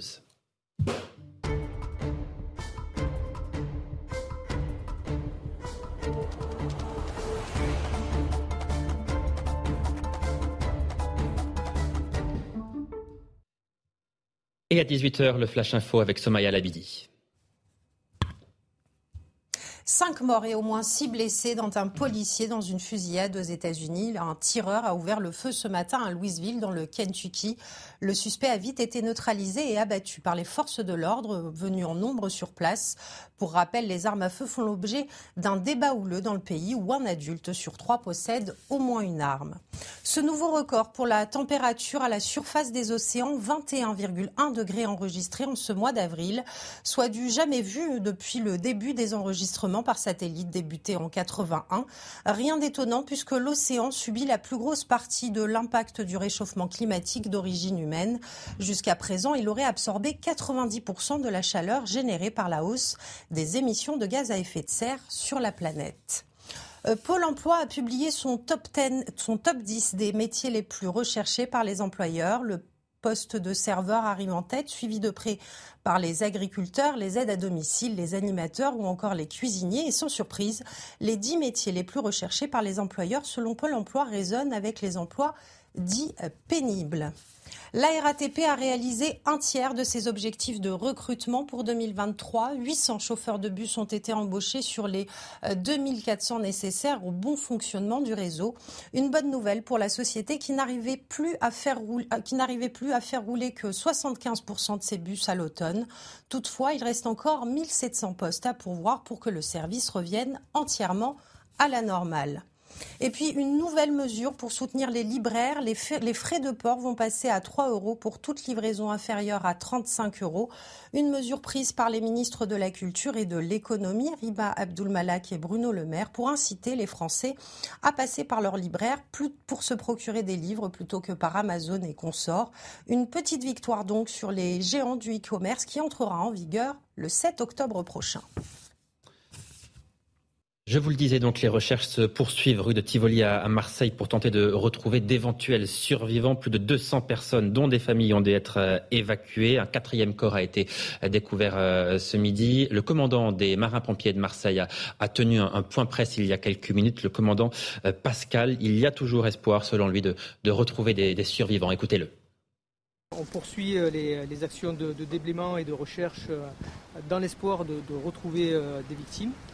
Euh, donc voilà, ça c'est sans cesse, on continue, on a toujours espoir. Et on a organisé également euh, l'accès euh, ponctuel aux, gens qui ont été évacués et qui sont actuellement relogés soit par la ville, soit par leurs propres moyens, pour leur permettre de récupérer des effets personnels, leurs pièces d'identité, de l'argent, les clés de la voiture, les clés de l'accès au travail pour demain, etc. Le contigu soit toujours menaçant. Euh, donc euh, là-dessus, on, expose un minimum nos, personnels. Donc c'est un travail qui se fait de concert avec euh, un engin de grutage qui, de façon chirurgicale, toujours enlève les gros blocs et, déblaye un maximum les, gros morceaux, de façon à, nous permettre à, nous, après manu, à, la main, de récupérer les, morceaux manipulables et, d'accéder aux victimes sans risquer d'aggraver leur état si elles sont dessous. Et nous sommes en direct avec Jérôme Giron. Bonsoir, vous êtes membre des sapeurs-pompiers de, France. C'est un gros dispositif qui est, toujours déployé au moment où nous parlons ce soir à, Marseille. Est-ce que les, équipes de secours qui travaillent d'arrache-pied depuis de nombreuses heures maintenant sont aguerries à, ce type de, situation? On imagine que oui. Dans quelles conditions est-ce qu'elles travaillent ce soir? Effectivement, bien sûr, euh, les, équipes, les 100 sauveteurs qui sont sur place sont, sont, aguerris à ce type de mission qui est très spécifique. Hein. On, appelle ça le, sauvetage euh, déblaiement. Donc, euh, naturellement, les conditions sont, on l'a évoqué, un commandant des opérations de secours vient de l'évoquer dans sa conférence de presse. Les actions sont rendues difficiles par le contexte de, cette, de, cette, de ces gravats qui se sont accumulés. Donc, oui, ce sont des opérations qui sont difficiles, périlleuses pour les sauveteurs et qui se, se mènent pas à pas les, dans, dans, dans, dans les gravats. Comment est-ce qu'on travaille précisément au milieu de, ces gravats? Parce qu'on aperçoit des, grues, des, tractopelles, mais tout cela en réalité est extrêmement minutieux. Quelle zone est-ce que vous allez explorer en premier? Quelle est la méthode de travail? Ben effectivement, il faut être très organisé. D'abord parce que ça présente un risque pour les sauveteurs, euh, un risque d'accident, et puis euh, il faut pouvoir euh, se garantir que l'ensemble du périmètre concerné puisse être observé de façon à ne à, passer à côté d'une victime potentielle. Donc c'est un travail combiné avec les équipes sino-techniques hein, qui vont pouvoir, grâce aux chiens, détecter des, victimes. C'est aussi du travail d'écoute, du travail de recherche avec éventuellement des caméras qui permettent de détecter peut-être des poches de survie, hein, nées ces poches de survie dans l'explosion de l'effondrement des, planchers et des structures, qui peuvent potentiellement laisser, laisser de l'espoir dans, dans, un espace libre pour, pour les victimes. Donc voilà, tout ça, tout ça se mène avec des spécialistes en lien avec le commandant des opérations de secours, de façon à, à être le plus efficace possible et en sécurité. Est-ce que la fatigue commence aussi peut-être à, se faire sentir du, côté des, secours qui, je l'ai dit, travaillent nuit et jour. Bien sûr, ils, sont relevés, mais c'est un travail très fatigant. Est-ce que la fatigue commence peut-être à se faire sentir? Oui, naturellement, hein, même bien aussi évidemment les, relèves sont, régulières, mais pour autant, euh, d'abord parce qu'il faut être extrêmement concentré et puis il faut fournir un effort important. Donc euh, naturellement, les équipes ne peuvent être engagées que sur, euh, sur des durées relativement courtes. Et, en tout cas, ce sont des gens aguerris, hein, donc il faut aussi noter que, ces gens ont la capacité, que ce soit les marins-pompiers ou, les sapeurs-pompiers du SDIS 13 qui sont engagés actuellement, les, sapeurs-pompiers spécialistes et même les autres sont, préparés à, à un engagement un peu dans la durée. Donc euh, oui, de la fatigue, mais aussi euh, des gens particulièrement aguerris euh, pour pouvoir durer dans le temps et être encore efficaces et en sécurité. Un dernier mot avec vous, Jérôme Giron, sur ce qui est le plus important ce soir, retrouver d'éventuels survivants, puisque quatre personnes sont toujours portées disparues. Il y a de l'espoir, disait le, maire de Marseille cet après-midi. pour vous aussi, il y a toujours de, l'espoir. On peut encore retrouver des survivants à l'heure où nous parlons? Bien sûr, naturellement, et puis je crois que tout le monde concentre les efforts dans ce sens-là. Euh, oui, potentiellement, effectivement, même si euh, le, tout, ça, ça au fil du temps. Pour autant, il ne faut pas, baisser les bras et les sauveteurs sont encore euh, entièrement mobilisés pour dans l'hypothèse de retrouver une victime vivante, bien évidemment. Merci beaucoup, Jérôme Giron. Je rappelle que vous êtes membre des Sapeurs-Pompiers de France. Merci d'avoir été avec nous en direct sur CNews et sur euh, Europe 1. Euh, Gabriel Cluzel, en entendant Jérôme Giron et en voyant aussi les pompiers travailler d'arrache-pied à Marseille, j'étais en train de me dire, ils font un travail extraordinaire. On les applaudit à Marseille et pendant ce temps, dans des manifestations à Paris notamment ou dans certaines villes de province, on, leur tape dessus. Euh, ils se font caillasser dans les manifestations. Il y a quand même un paradoxe là qui est à la fois inacceptable et incompréhensible je pense qu'il il faut profiter de ces occasions, de ces, malheurs, hein, mais de ces drames même, euh, pour euh, pour rendre hommage à ce corps de métier qui est extrêmement euh, impressionnant dans son dévouement. C'est vraiment la France silencieuse qui se met au service des autres, qui sert et qui ne se, se sert pas. Il y a beaucoup de gens qui se servent aujourd'hui. Eux, ils, servent. c'est vrai que c'est un métier dangereux. Il l'a expliqué. Hein, C'est-à-dire que il y a, des risques pour eux, d'effondrement, de de c'est pas simplement du sauvetage, c'est de la propre mise en danger donc c'est important de euh, d'être là pour les pour les saluer. Euh, de fait, on sait qu'aujourd'hui les sapeurs-pompiers sont agressés. Alors ils sont agressés en, manifestation, ils sont agressés en banlieue parce que comme tout ce qui euh, porte un uniforme aujourd'hui est assimilé, eh bien on, c'est à peine sur les textes pas de de, de, répression comme on peut le faire à l'endroit des policiers. Donc c'est c'est grotesque, je joue la corde, mais en même temps c'est une réalité, ce qui est une réalité scandaleuse. 18h08 en direct sur CNews et sur Europe 1. Nous sommes en direct à présent avec Samia Gali. Bonsoir Madame Gali, vous êtes adjointe au maire de, Marseille. Vous êtes sur place, évidemment, sur, sur le lieu du drame. Est-ce que vous en savez plus déjà sur ce qui a pu conduire à, l'effondrement de, de cet immeuble? Bah, écoutez, pour l'instant, on nous parle éventuellement euh, d'une explosion de gaz, mais euh, je pense qu'il faut être encore prudent parce que, euh, comme vous avez pu le constater, la procureure de Marseille était encore euh, sur les lieux ce matin pour se rendre compte réellement de la récupération des débris qui seront analysés, qui seront fouillés, analysés pour vraiment voir et comprendre quelle était la réelle cause, malheureusement, de cette explosion. Dans quel état d'esprit sont, les Marseillais ce soir, Samia Gali, et en tout cas les, habitants du, du quartier concernés par, par cet effondrement et cette explosion sont sidérés de ce qu'ils ont pu vivre ou, en tout cas ce qu'ils ont entendu ou, vécu, parce que pour certains ils l'ont vécu hein, en étant chez eux, en étant réveillés euh, ou euh, en tout cas euh, être surpris par l'explosion qui était quand même, on l'a vu, il suffit de voir les bâtiments et moi j'ai eu l'occasion de voir les dégâts que ça a causé même dans le voisinage.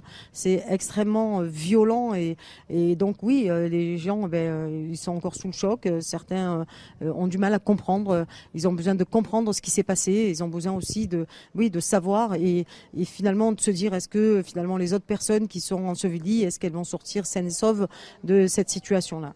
Vous nous dites que les, Marseillais, les habitants du quartier sont comme vous euh, choqués. S'ils sont choqués, Samia Gali, c'est parce qu'il faut bien repréciser que cet immeuble n'est pas du tout un, immeuble insalubre. Donc ça a dû être une surprise aussi pour vous quand vous avez appris où, où cet effondrement avait eu lieu.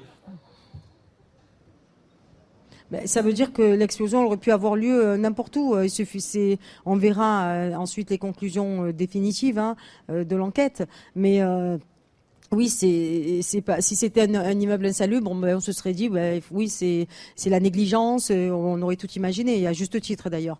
Mais pour le coup là, on n'est pas là du tout là dedans, on est dans vraiment dans autre chose. Ça veut dire que c'est encore plus inquiétant. Et moi j'entends de plus en plus de gens me dire mais finalement le gaz, euh, ma voisine, elle est euh, finalement à Alzheimer, j'ai peur qu'elle oublie son gaz, ma mamie elle est pas, j'ai peur qu'elle l'oublie aussi, vous voyez. Et ça peut nous arriver à tous. Donc oui c'est ça veut dire que ben ben, ça fait peur. Que ça veut dire que le gaz peut provoquer, en tout cas, une explosion aussi importante que ce qu'on vient de vivre. On va attendre évidemment les, conclusions de l'enquête, mais vous l'avez dit, la, piste de la fuite de gaz est, privilégiée. Une dernière question avec vous, Samia euh, Gali. Euh, effectivement, 200 personnes ont été euh, évacuées. Est-ce que vous savez à quel moment est-ce qu'elles pourront d'abord regagner leur logement et où sont-elles hébergées en attendant de pouvoir rentrer chez elles? Alors, d'abord, euh, les personnes sont hébergées à des multiples endroits en fonction de leur euh, volonté.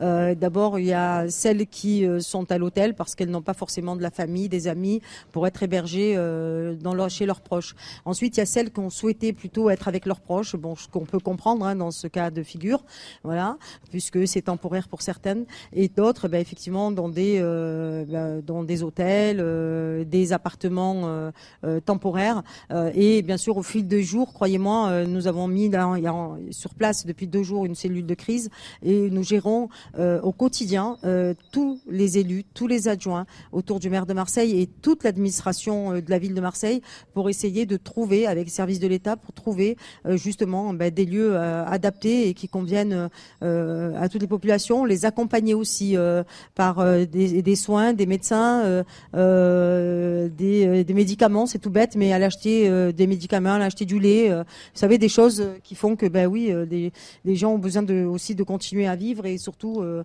de les soigner aussi. Donc, c'est ça, c'est ça, c'est la situation dans laquelle nous sommes. il faut aussi savoir que demain, l'école dans laquelle nous avons mis d'ailleurs la cellule de crise sera fermée, qui est juste l'école en fait, qui est rue de, rue de Tivoli, hein, qui, qui sera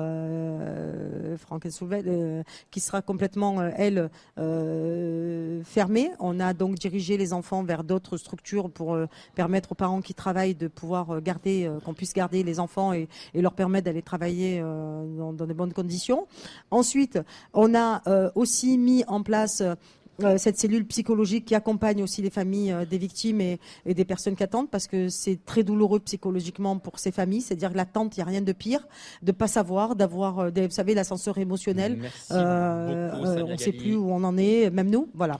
Merci beaucoup Samia Gali d'avoir été euh, avec nous en direct sur CNews et sur euh, Europe 1. Je rappelle le bilan pour l'instant qui est toujours un bilan euh, provisoire. Quatre morts donc et quatre personnes qui sont toujours disparues activement recherchées par les quelques 100 marins pompiers qui sont toujours déployés dans cette rue donc de Marseille où cet immeuble s'est effondré. Merci à vous donc d'avoir été avec nous. Vous restez précisément avec nous sur Europe 1 et sur CNews. On marque une très courte pause et on se retrouve dans un instant. À tout de suite.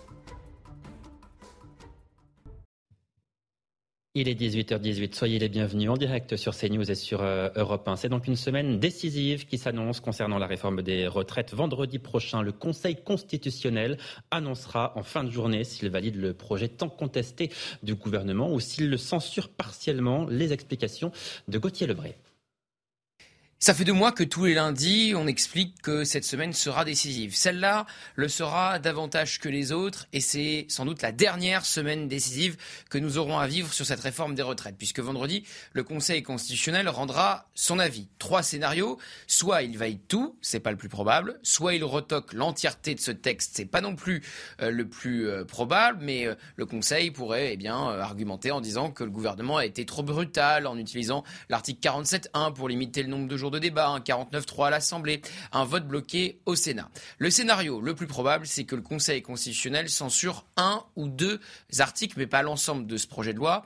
Le gouvernement a fait le choix de passer par un texte budgétaire, car sur les textes budgétaires, l'usage du 49.3 est illimité, mais donc il faut que chaque article soit un article budgétaire.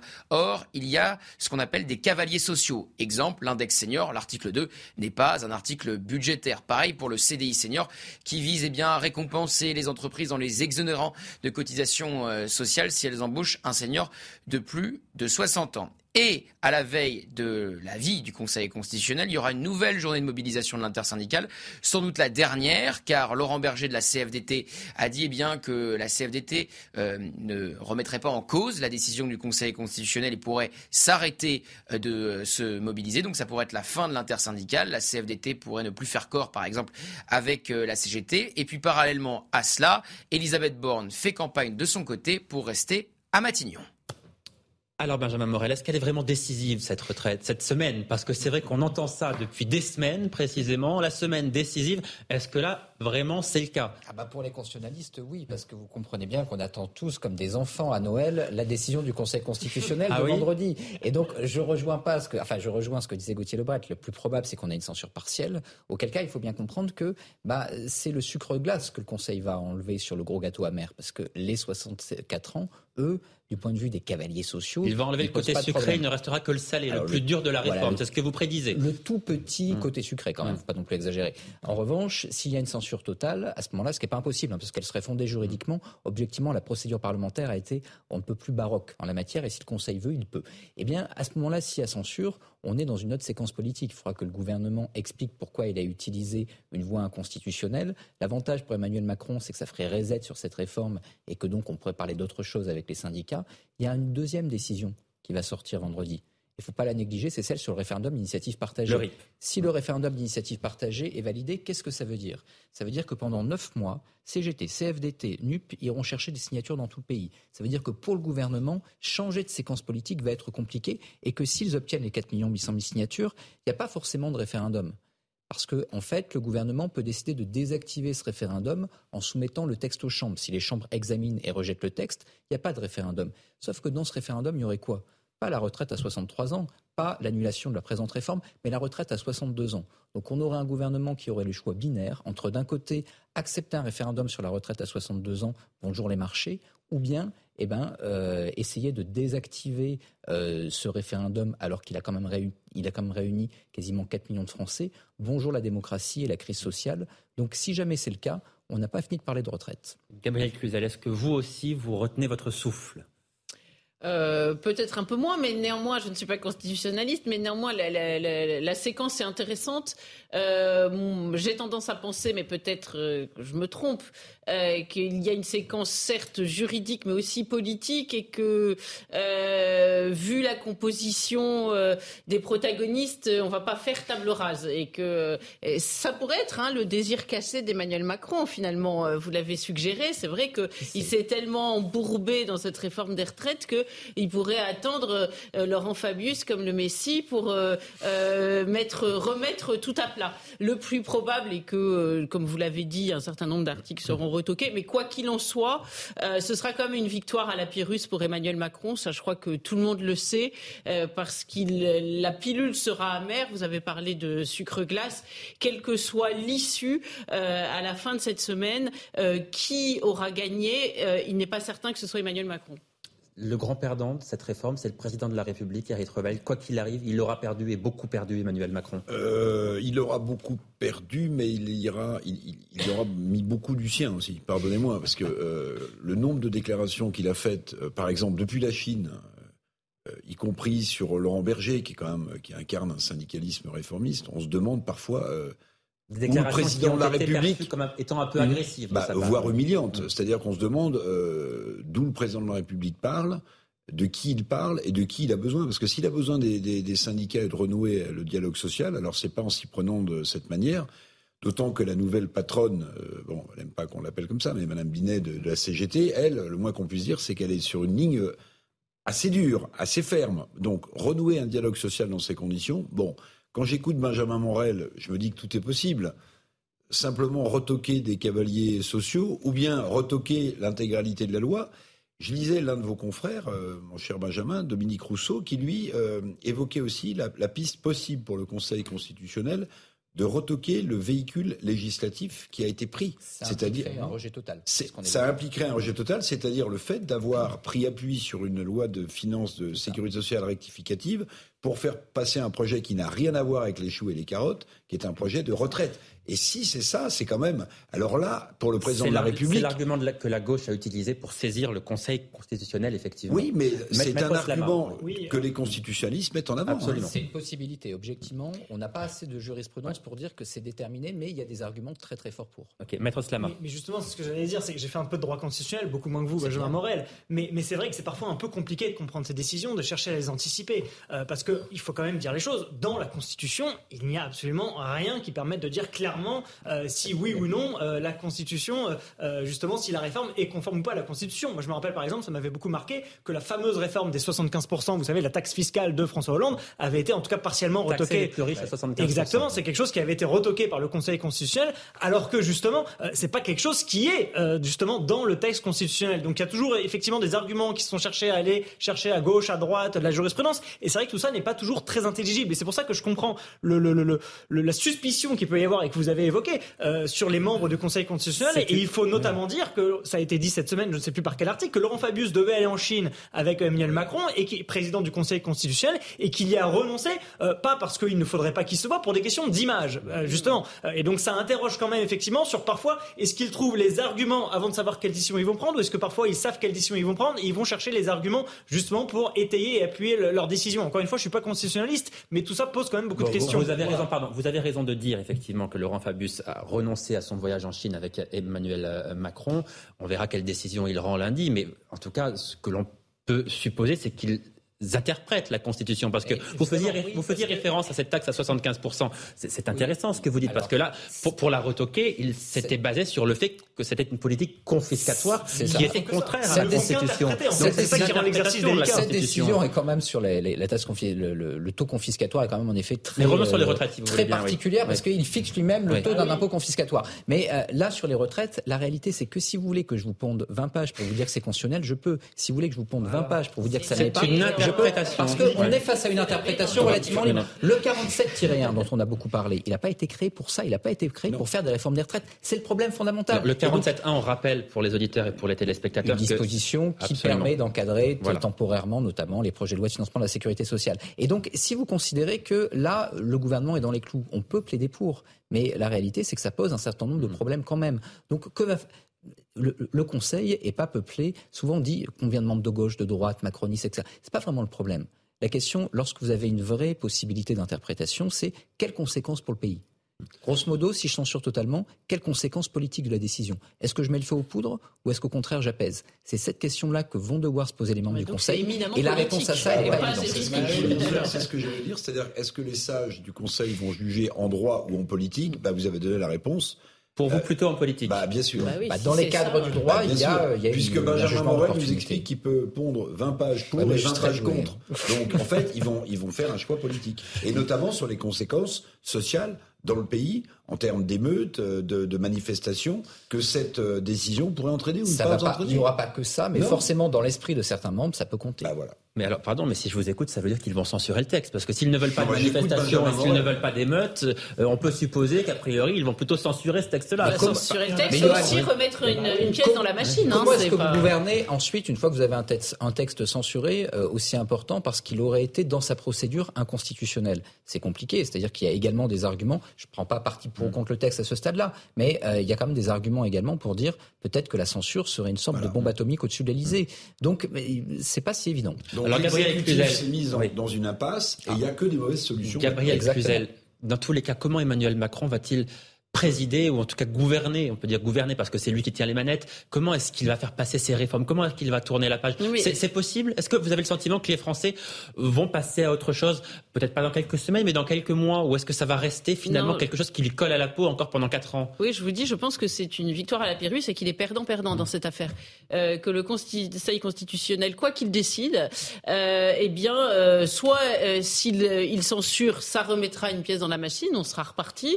soit s'il ne censure pas, il, provoquera un, profond sentiment d'amertume chez les Français, peut-être une résignation. Les sondages le montraient. Les Français, je crois que c'était un sondage il y a quelques semaines, les, les, Français étaient à la fois opposés à cette réforme et cependant résignés. C'est-à-dire qu'ils se disaient, elle va passer. Mais ça laisse des traces. Vous souvenez, souvenez-vous de l'épisode des Gilets jaunes. Il n'a jamais été complètement digéré. Mm. Emmanuel Macron a tourné la page, pas les Français.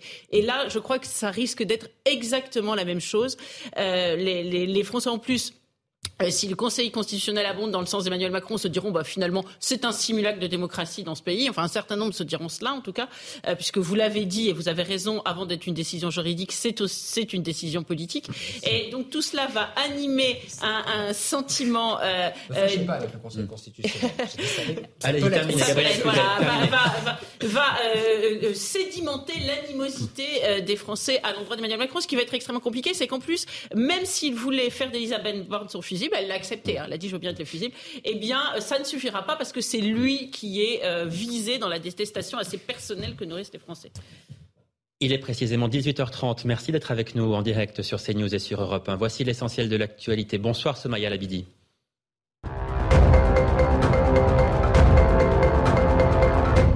Dès ce jeudi, il vous sera possible de remplir votre déclaration de revenus pour l'année 2022 en ligne. La date d'échéance est fixée au 8 juin, voire au 22 mai pour ceux qui ont opté pour la version papier. Euh, quoi qu'il en soit, toutes les personnes imposables seront prélevées à la source dès le 1er septembre prochain. Depuis 20 ans, le nombre de baptêmes d'adultes est en pleine expansion. Plus de 5000 personnes majeures ont été baptisées ce samedi en plein week-end de Pascal. Un chiffre toutefois en trompe-l'œil puisque pour une grande partie, il s'agit d'un rattrapage. Le confinement a empêché et différé le début du cheminement, religieux de ces euh, adultes. Et puis les détails du couronnement de Charles III prévu le 6 mai prochain commencent à filtrer. La procession du roi quittera le palais de Buckingham par la porte centrale et descendra à l'immense mall, pavoisé aux couleurs du souverain. Il passera sous l'Admiralty Arch, longera Trafalgar Square, puis descendra Whitehall et le long de Parliament Street pour arriver au sanctuaire de l'abbaye de Westminster, où le service commencera à 11h. Charles et Camilla feront ce court parcours à bord de ce euh, somptueux carrosse que vous découvrez à l'écran. Merci Somaya Labidi. 18h32 en direct sur CNews et sur Europe 1. On marque une très courte pause et on se retrouve dans quelques minutes pour la suite de nos débats. De retour en direct sur CNews et sur Europe 1. Merci d'être avec nous pour la dernière partie de Punchline. On évoque toujours cette semaine cruciale, décisive pour la réforme des retraites. Je vous rappelle que c'est ce vendredi que le Conseil constitutionnel rendra sa décision. Nous saurons alors s'il censure ou non tout ou partie euh, du texte du euh, gouvernement. Quoi qu'il arrive, évidemment, l'un des grands perdants de cette séquence, ce sera évidemment le président de la, République. On en parlait, Benjamin Morel, juste avant euh, la pause. Comment va-t-il faire pour faire voter ces textes? Il a perdu sa majorité relative, il a perdu beaucoup de popularité. Est-ce qu'il a vraiment perdu sa capacité à réformer, à gouverner, à diriger la France en réalité? Bah, Il faut bien comprendre que le président de la République, en France, on a l'impression que c'est un homme avec un pouvoir gigantesque. Et en temps normal, oui, c'est vrai, parce qu'en réalité, certes, il a des dans la mais surtout, il s'appuie sur une majorité parlementaire pléthorique, disciplinée, ce qui lui permet de tenir le gouvernement. Pas de majorité parlementaire, eh ben, capacité d'action extrêmement limitée. Or là, c'est ce qui se passe. Non seulement la majorité relative, mais qui plus est, elle a explosé, elle explosé façon puzzle. Souvenez-vous des images très cruelles pour Elisabeth Borne, des rangs de la majorité désert durant la dernière motion de censure. Souvenez-vous des propositions de loi il y a trois semaines, propositions de loi Horizon de quand même Aurore Berger, la présidente du groupe, rejetée par le Modem avec Horizon qu'autre chose à faire. Proposition de loi Horizon, ça casse pas trois pattes à un canard de la voter, refusée par Renaissance. Et donc aujourd'hui, l'intergroupe lui-même de la majorité est explosé. Les députés tirent à balles réelles sur Matignon et sur l'Elysée. Et de l'autre côté, vous n'avez pas d'allié potentiel parce que LR est un grand cadavre à la renverse et que personne ne contrôle ce groupe. Donc pour les quatre ans suivants, eh bien, gouverner, même texte par texte, va être extrêmement compliqué. La seule carte qui existe, c'est la dissolution. Mais cette carte, quand on regarde les enquêtes d'opinion, quand on regarde les législatives partielles, on voit que c'est une carte qui ne peut pas être jouée et que ça rendrait probablement le pays non seulement euh, encore plus ingouvernable, mais même réellement instable. Éric Revel, les jours d'Elisabeth Borne à Matignon sont comptés. Et j'ai aussi envie de vous dire, qui a envie de prendre sa place Alors, Matignon, ça fait rêver. On ne dit pas non à Matignon quand on est en politique, mais aller à Matignon en ce moment, dans le contexte actuel, euh, il y a un côté un peu maso, pardon. Oui, vous avez raison. Et alors, euh, moi, j'additionne les différentes petites phrases aussi qui m'intéressent euh, beaucoup. Bon, je fais remarquer quand même que la Constitution de 58 elle a été mise en place pour l'affrontement de deux blocs, en réalité, à l'Assemblée nationale, de deux mmh. partis, et que là, on est, on est, on a trois euh, blocs, euh, voire quatre, donc c'est absolument ingouvernable et c'est pas du tout adapté à ce que, à cette Constitution de 1958. Mais la sortie d'Elisabeth Borne, qui montre sa défiance vis-à-vis du président de la République, et notamment la manière dont le président de la République traite justement les syndicats. La sortie de François Braun, qui est ministre de la Santé, pour ceux qui ne le savent pas, il est ministre de la Santé, il fait une, interview dans Le Monde, et il explique que le président de la République a beau avoir reçu la Convention citoyenne sur le droit euh, à mourir en disant qu'on allait légiférer à l'avant de la fin de l'été, le ministre de la Santé, le discret François Braun, homme de métier s'il en est, urgentiste, dit non, non, soyons plus prudents. Donc, deuxième atteinte, me semble-t-il, à l'autorité du chef de l'État. Puis j'en rajoute une troisième qui va peut-être vous faire rire, vous a peut-être échappé, mais Olivier Véran serait candidat à la présidentielle. vous voyez, Olivier Véran serait candidat à la présidentielle. C'est une rumeur, cher bah, euh, Non, il paraît qu'il ne pense qu'à ça, euh, dit, dit, notre... Bon, non, mais ce que je veux dire, c'est que ça part, pardonnez-moi, mais ça part dans tous les sens. Si on voulait avoir un, un thermomètre qui montrerait peut-être la fragilisation de l'autorité du président de la République, jusque y compris sur son gouvernement. Alors on prendrait les trois exemples que je viens de vous donner, auxquels je pourrais évidemment ajouter, mais celui-là on en a beaucoup débattu, Madame Schiappa dans, Playboy, vous voyez, secrétaire d'État. Donc en fait tout ça montre que ce gouvernement part un peu dans tous les sens, que ceux qui savent qu'ils sont condamnés, sans doute peut-être, sans doute Madame Borne, plus ou moins à court terme, François Braun, qui ne sera sans doute plus lors du remaniement ministre de la Santé, ben, tous ces gens n'ont plus peur de l'autorité euh, incarnée par le président de la République et disent ce qu'ils pensent, avec raison, me semble-t-il, pour François Braun, justement. Il a définitivement perdu une partie de son autorité, Gabriel Cluzel, le président de la République Écoutez, on ne voit pas très bien euh, comment il va réussir à rétablir la barre. De fait, euh, euh, vous avez raison de le dire, Eric Revel, Matignon d'habitude, ça fait rêver, ou c'est peut-être vous qui l'avez dit, à Nusaï, mais là, c'est est-ce qui a envie d'embarquer sur le Titanic? C'est pas gagné. Voilà, surtout quand il s'est très transformé en un radeau de la Méduse. Donc c'est ça va être compliqué. Il y a des noms qui circulent. Hein, euh, euh, Monsieur Lecornu, euh, ministre de la Défense, euh, pourrait s'installer à cette place. il y a d'autres noms, mais qui sont plus clivants. Hein. Gérald Darmanin, compte tenu de son passé de ministre de l'Intérieur, ce serait peut-être plus mal vécu. Mais de fait, ça augure mal quand même de, la suite. C'est une évidence. Et moi, je, suis frappé par peut-être qu'il arrivera à, réunir quelque chose sur l'euthanasie, hein, parce que c'est envoyer des, des signaux à la gauche, on le sait. Dire, faire voter un voilà, faire voter euh, l'euthanasie et, sortir de ce clivage dans lequel il s'est vraiment enferré avec euh, la réforme des retraites. Mais est-ce que cela suffira? Et puis je vous demande de regarder ça avec un peu de hauteur. On a élu un président jeune, fringant, qui allait rompre avec euh, le passé, trouver des idées disruptives. Et bien finalement, qu'est-ce qu'il aura acté dans son quinquennat? La retraite, une réforme des retraites ratée.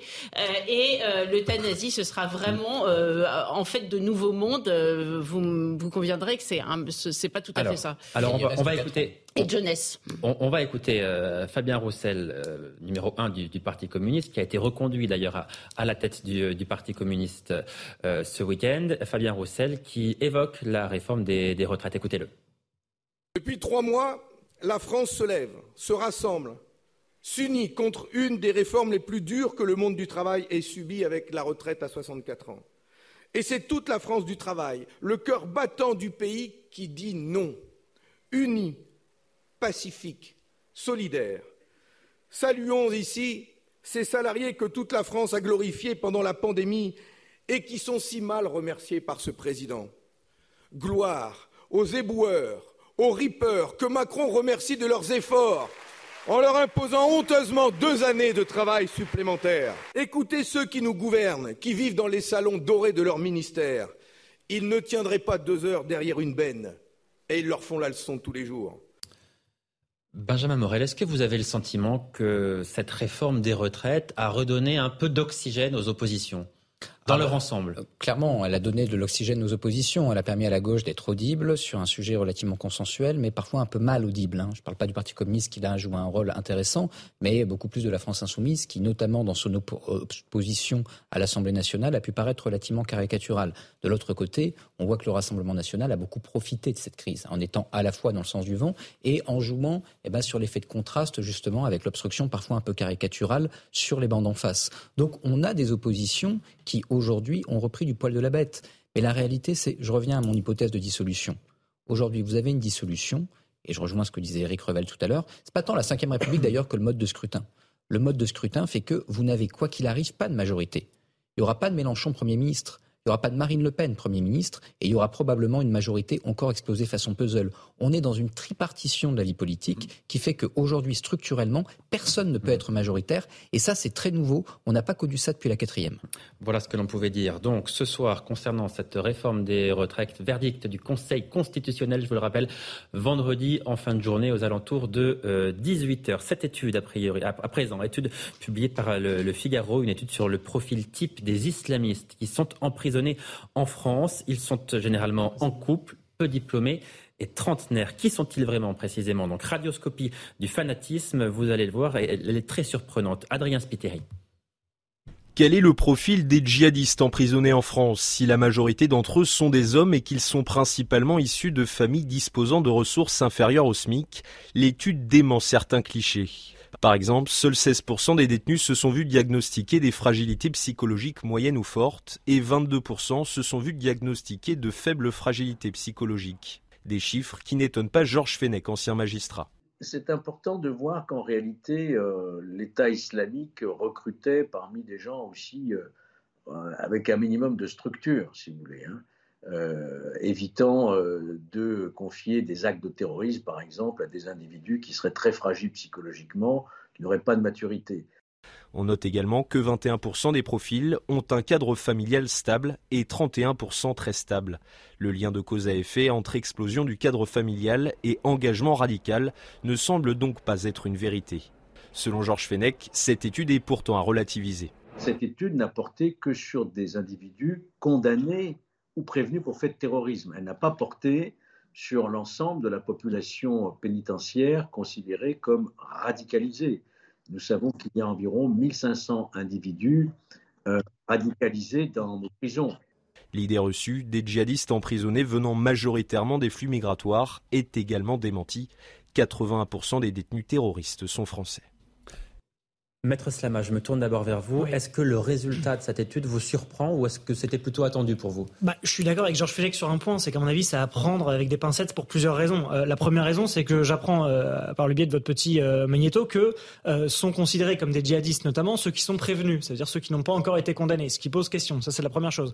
La deuxième chose, c'est que lorsqu'on est condamné pour des faits en lien avec une entreprise terroriste, là encore, le panel est extrêmement large. entre ceux qui sont condamnés, si vous voulez, pour avoir consulté les site et euh, celui qui véritablement euh, prépare un attentat, si vous voulez, c'est pas du tout le même profil, c'est pas du tout le même individu. Et fort heureusement d'ailleurs, il y a beaucoup plus de personnes, euh, si vous voulez, qui recèlent ou en tout cas qui font état de signaux de très faible intensité plutôt que d'individus qui font état de signaux de, de, forte intensité. Donc c'est vrai que le portrait robot qu'on a du djihadiste, c'est peut-être le terroriste. Mais justement, voilà, quel est le profil des terroristes incarcérés? La plupart de ces individus ne sont pas terroristes, ils sont des individus qui peut-être ont pu flirter avec ces environnements-là et donc il y a des enquêtes, il y a des procédures, voire des condamnations pour prévenir. ça veut dire quoi flirter avec cet environnement-là? Parce que si on va en prison, c'est quand même qu'on a commis quelque chose d'assez grave. Alors, premièrement, justement, certains sont prévenus, ils ne sont pas encore condamnés. Et ensuite, pour répondre à votre question, qu'est-ce que c'est flirter? Pour certains, c'est des fréquentations, ça veut dire rencontrer certaines personnes. Pour d'autres, c'est aller sur des sites internet. Je je suis pas en train de dire que c'est pas grave et de relativiser. Non, mais je suis en train de dire que c'est pas la même chose qu'un terroriste. Je, voudrais comprendre. Est-ce qu'on va en prison aujourd'hui parce que euh, on, on, on, consulte des sites djihadistes? Alors la réponse est oui. Je vais aller encore plus loin. La réponse est oui, et je vais aller encore plus loin.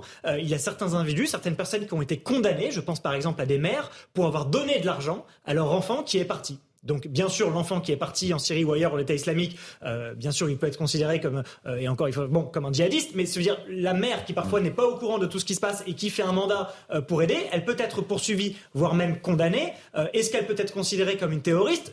Mm. D'après moi, la réponse est non. Mais voyez en tout cas que la, réalité est plus complexe. Mm. Et pour répondre à votre question, oui, toutes les personnes qui peut-être sont perçues dans cette enquête, loin de là, ne sont pas des terroristes. C'est ce qui explique que peut-être le profil qui nous est fait ne ressemble pas à celui qu'on a en tête, parce que tout simplement euh, la population visée n'est pas celle que l'on a en tête. Alors je veux qu'on s'arrête sur les chiffres maintenant. Euh, Gabriel Cluzel, je commence avec vous. 81% des détenus euh, considérés comme étant terroristes sont français. Est-ce que ce chiffre vous surprend?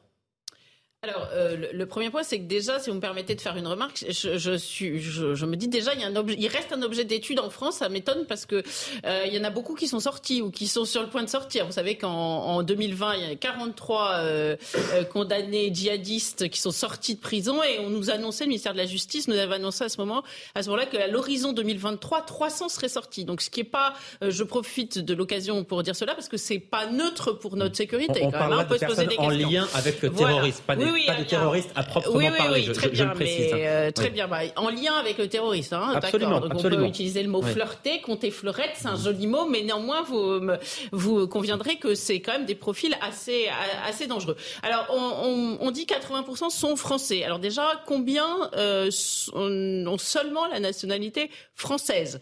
Et combien euh, sont n'ont aucun lien de à la première, deuxième, troisième génération avec l'immigration? Ce sera intéressant parce que moi, j'aimerais qu'on vienne m'expliquer les yeux dans les yeux que euh, le terrorisme djihadiste est né sui generis euh, en France. C'est évidemment un, produit euh, d'importation. Et Évidemment, comme c'est un produit d'importation, eh bien le cheval de Troie, ça en a été euh, l'immigration. Alors encore une fois, parce qu'il faut le répéter à chaque fois, sinon on se fait taper sur les doigts. Euh, euh, tous les immigrés ne sont pas vecteurs de terrorisme, nous sommes bien d'accord, mais néanmoins c'est un fait. Alors dire et, et, et on, dit tout va très bien, Madame la Marquise, c'est un problème franco-français parce que 80% sont français. Je trouve quand même que c'est assez fort de café et je crois que cette étude, pour être honnête, devrait aller beaucoup plus loin. Éric Revel.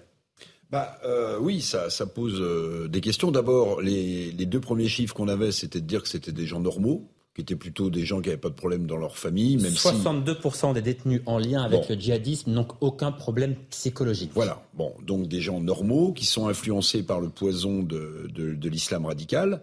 Maintenant, je compléterai les remarques de, de Gabriel Cluzel en disant euh, alors, il n'y a pas de statistiques ethniques en France, donc euh, ma réponse, ma question restera sans réponse. Mais euh, quel est euh, le culte suivi par ces gens d'origine ou français? C'est important. Étaient-ils en amont perméables ou pas à un islamisme radical? C'est une question qu'on peut se poser. Alors, c'est vrai aussi. Moi, je me souviens qu'il y avait des profils extrêmement, extrêmement français. On avait découvert que certains terroristes qui étaient partis en Syrie euh, étaient euh, des Niçois, des Bretons. Des convertis. Euh, alors, oui, absolument, des convertis. Ça existe aussi. Ce que je veux dire, c'est que pour compléter ce que disait Gabriel, je voudrais quand même sur les 80%, parce que le chiffre, évidemment, c'est sans doute le chiffre le plus surprenant 81% dans cette des 81%, terrorisme c'est connaître connaître leur culture, les cultes qui suivent et la façon dont ils ont été perméables à l'islam radical. Est-ce qu'il y avait un terreau favorable, familial, environnemental, ou pas du tout? Ça, ce serait intéressant de, descendre dans le détail. quand, on, parle de ces profils, souvent on se trompe en disant voilà, il y a un terreau culturel initial dans une famille. Souvent, c'est pas ça. C'est une approche très nihiliste en, fait, au sens euh, nietzschéen, si vous voulez. C'est-à-dire que vous avez des individus et ces individus sont en quête de sens. Et en effet, ça peut renvoyer à l'origine des parents ou ça peut renvoyer à quelque chose. Eh bien, là, comme l'anarchisme au XIXe siècle, il y a une cause qui mérite créer qu'on tue pour elle, et donc ce faisant, je vais m'engager dans cette cause de manière totalement nihiliste. Et ça peut mener à des conversions. Mais euh, en réalité, souvent, le milieu culturel, familial, traditionnel est assez rétif à ça, et donc peut représenter au contraire une barrière. En revanche, lorsque j'ai un individu qui est en quête de sens et qui a envie de se radicaliser, souvent tout seul derrière son écran, justement en consultant les sites, eh bien il rentre dans une logique qui fait que parfois il a à peine lu le Coran, mais que là, il trouve un sens à sa vie et ce sens-là, il est meurtrier. Donc c'est vraiment ce type de profil aujourd'hui qui garnissent euh, le, djihadisme, il est très compliqué à apprécier justement parce que si on avait des euh, terreaux culturels, je dirais qu'on connaissait, eh bien, ce serait facile de suivre et de pister. Or là, justement, c'est quelque chose de beaucoup plus diffus, beaucoup plus individuel et beaucoup moins maîtrisable. Gabriel Cluzel. Non, mais pardon, je vais dire des truismes et des évidences, mais les terrorismes les terroristes islamistes sont islamistes. Dans le mot islamiste, il y a islam. Donc généralement, vous conviendrez avec moi que le terreau culturel euh, de, ces terroristes n'est ni le bouddhisme ni le christianisme. Voilà, on va, on, va, être d'accord sur ce sujet. La manière dont ils conçoivent l'islam est une manière qu'ils se créent eux-mêmes dans une perspective individuelle. Et, l'autre sujet, et comment l'islam est, est arrivé massivement chez nous, pardon, là encore, je dis une évidence, j'ai l'impression d'être Madame de la Palisse, eh bien par le biais euh, de l'immigration. Mais c'est une évidence qu'ensuite un certain nombre de Français, Bretons, bretonnant et été attiré euh, par l'islamisme, ça, je ne le nie pas parce que euh, c'est une réalité et de fait, il y a une porosité, ce qui est normal. Hein, euh, quand on fréquente des gens qui ont ce genre d'appétence, eh bien, on peut, on peut les avoir également. Mais je vous renvoie à tous les terroristes qui ont assassiné ces dans les attentats de ces dernières années, eh bien, euh, je vous mets au défi de trouver 80% euh, de Français.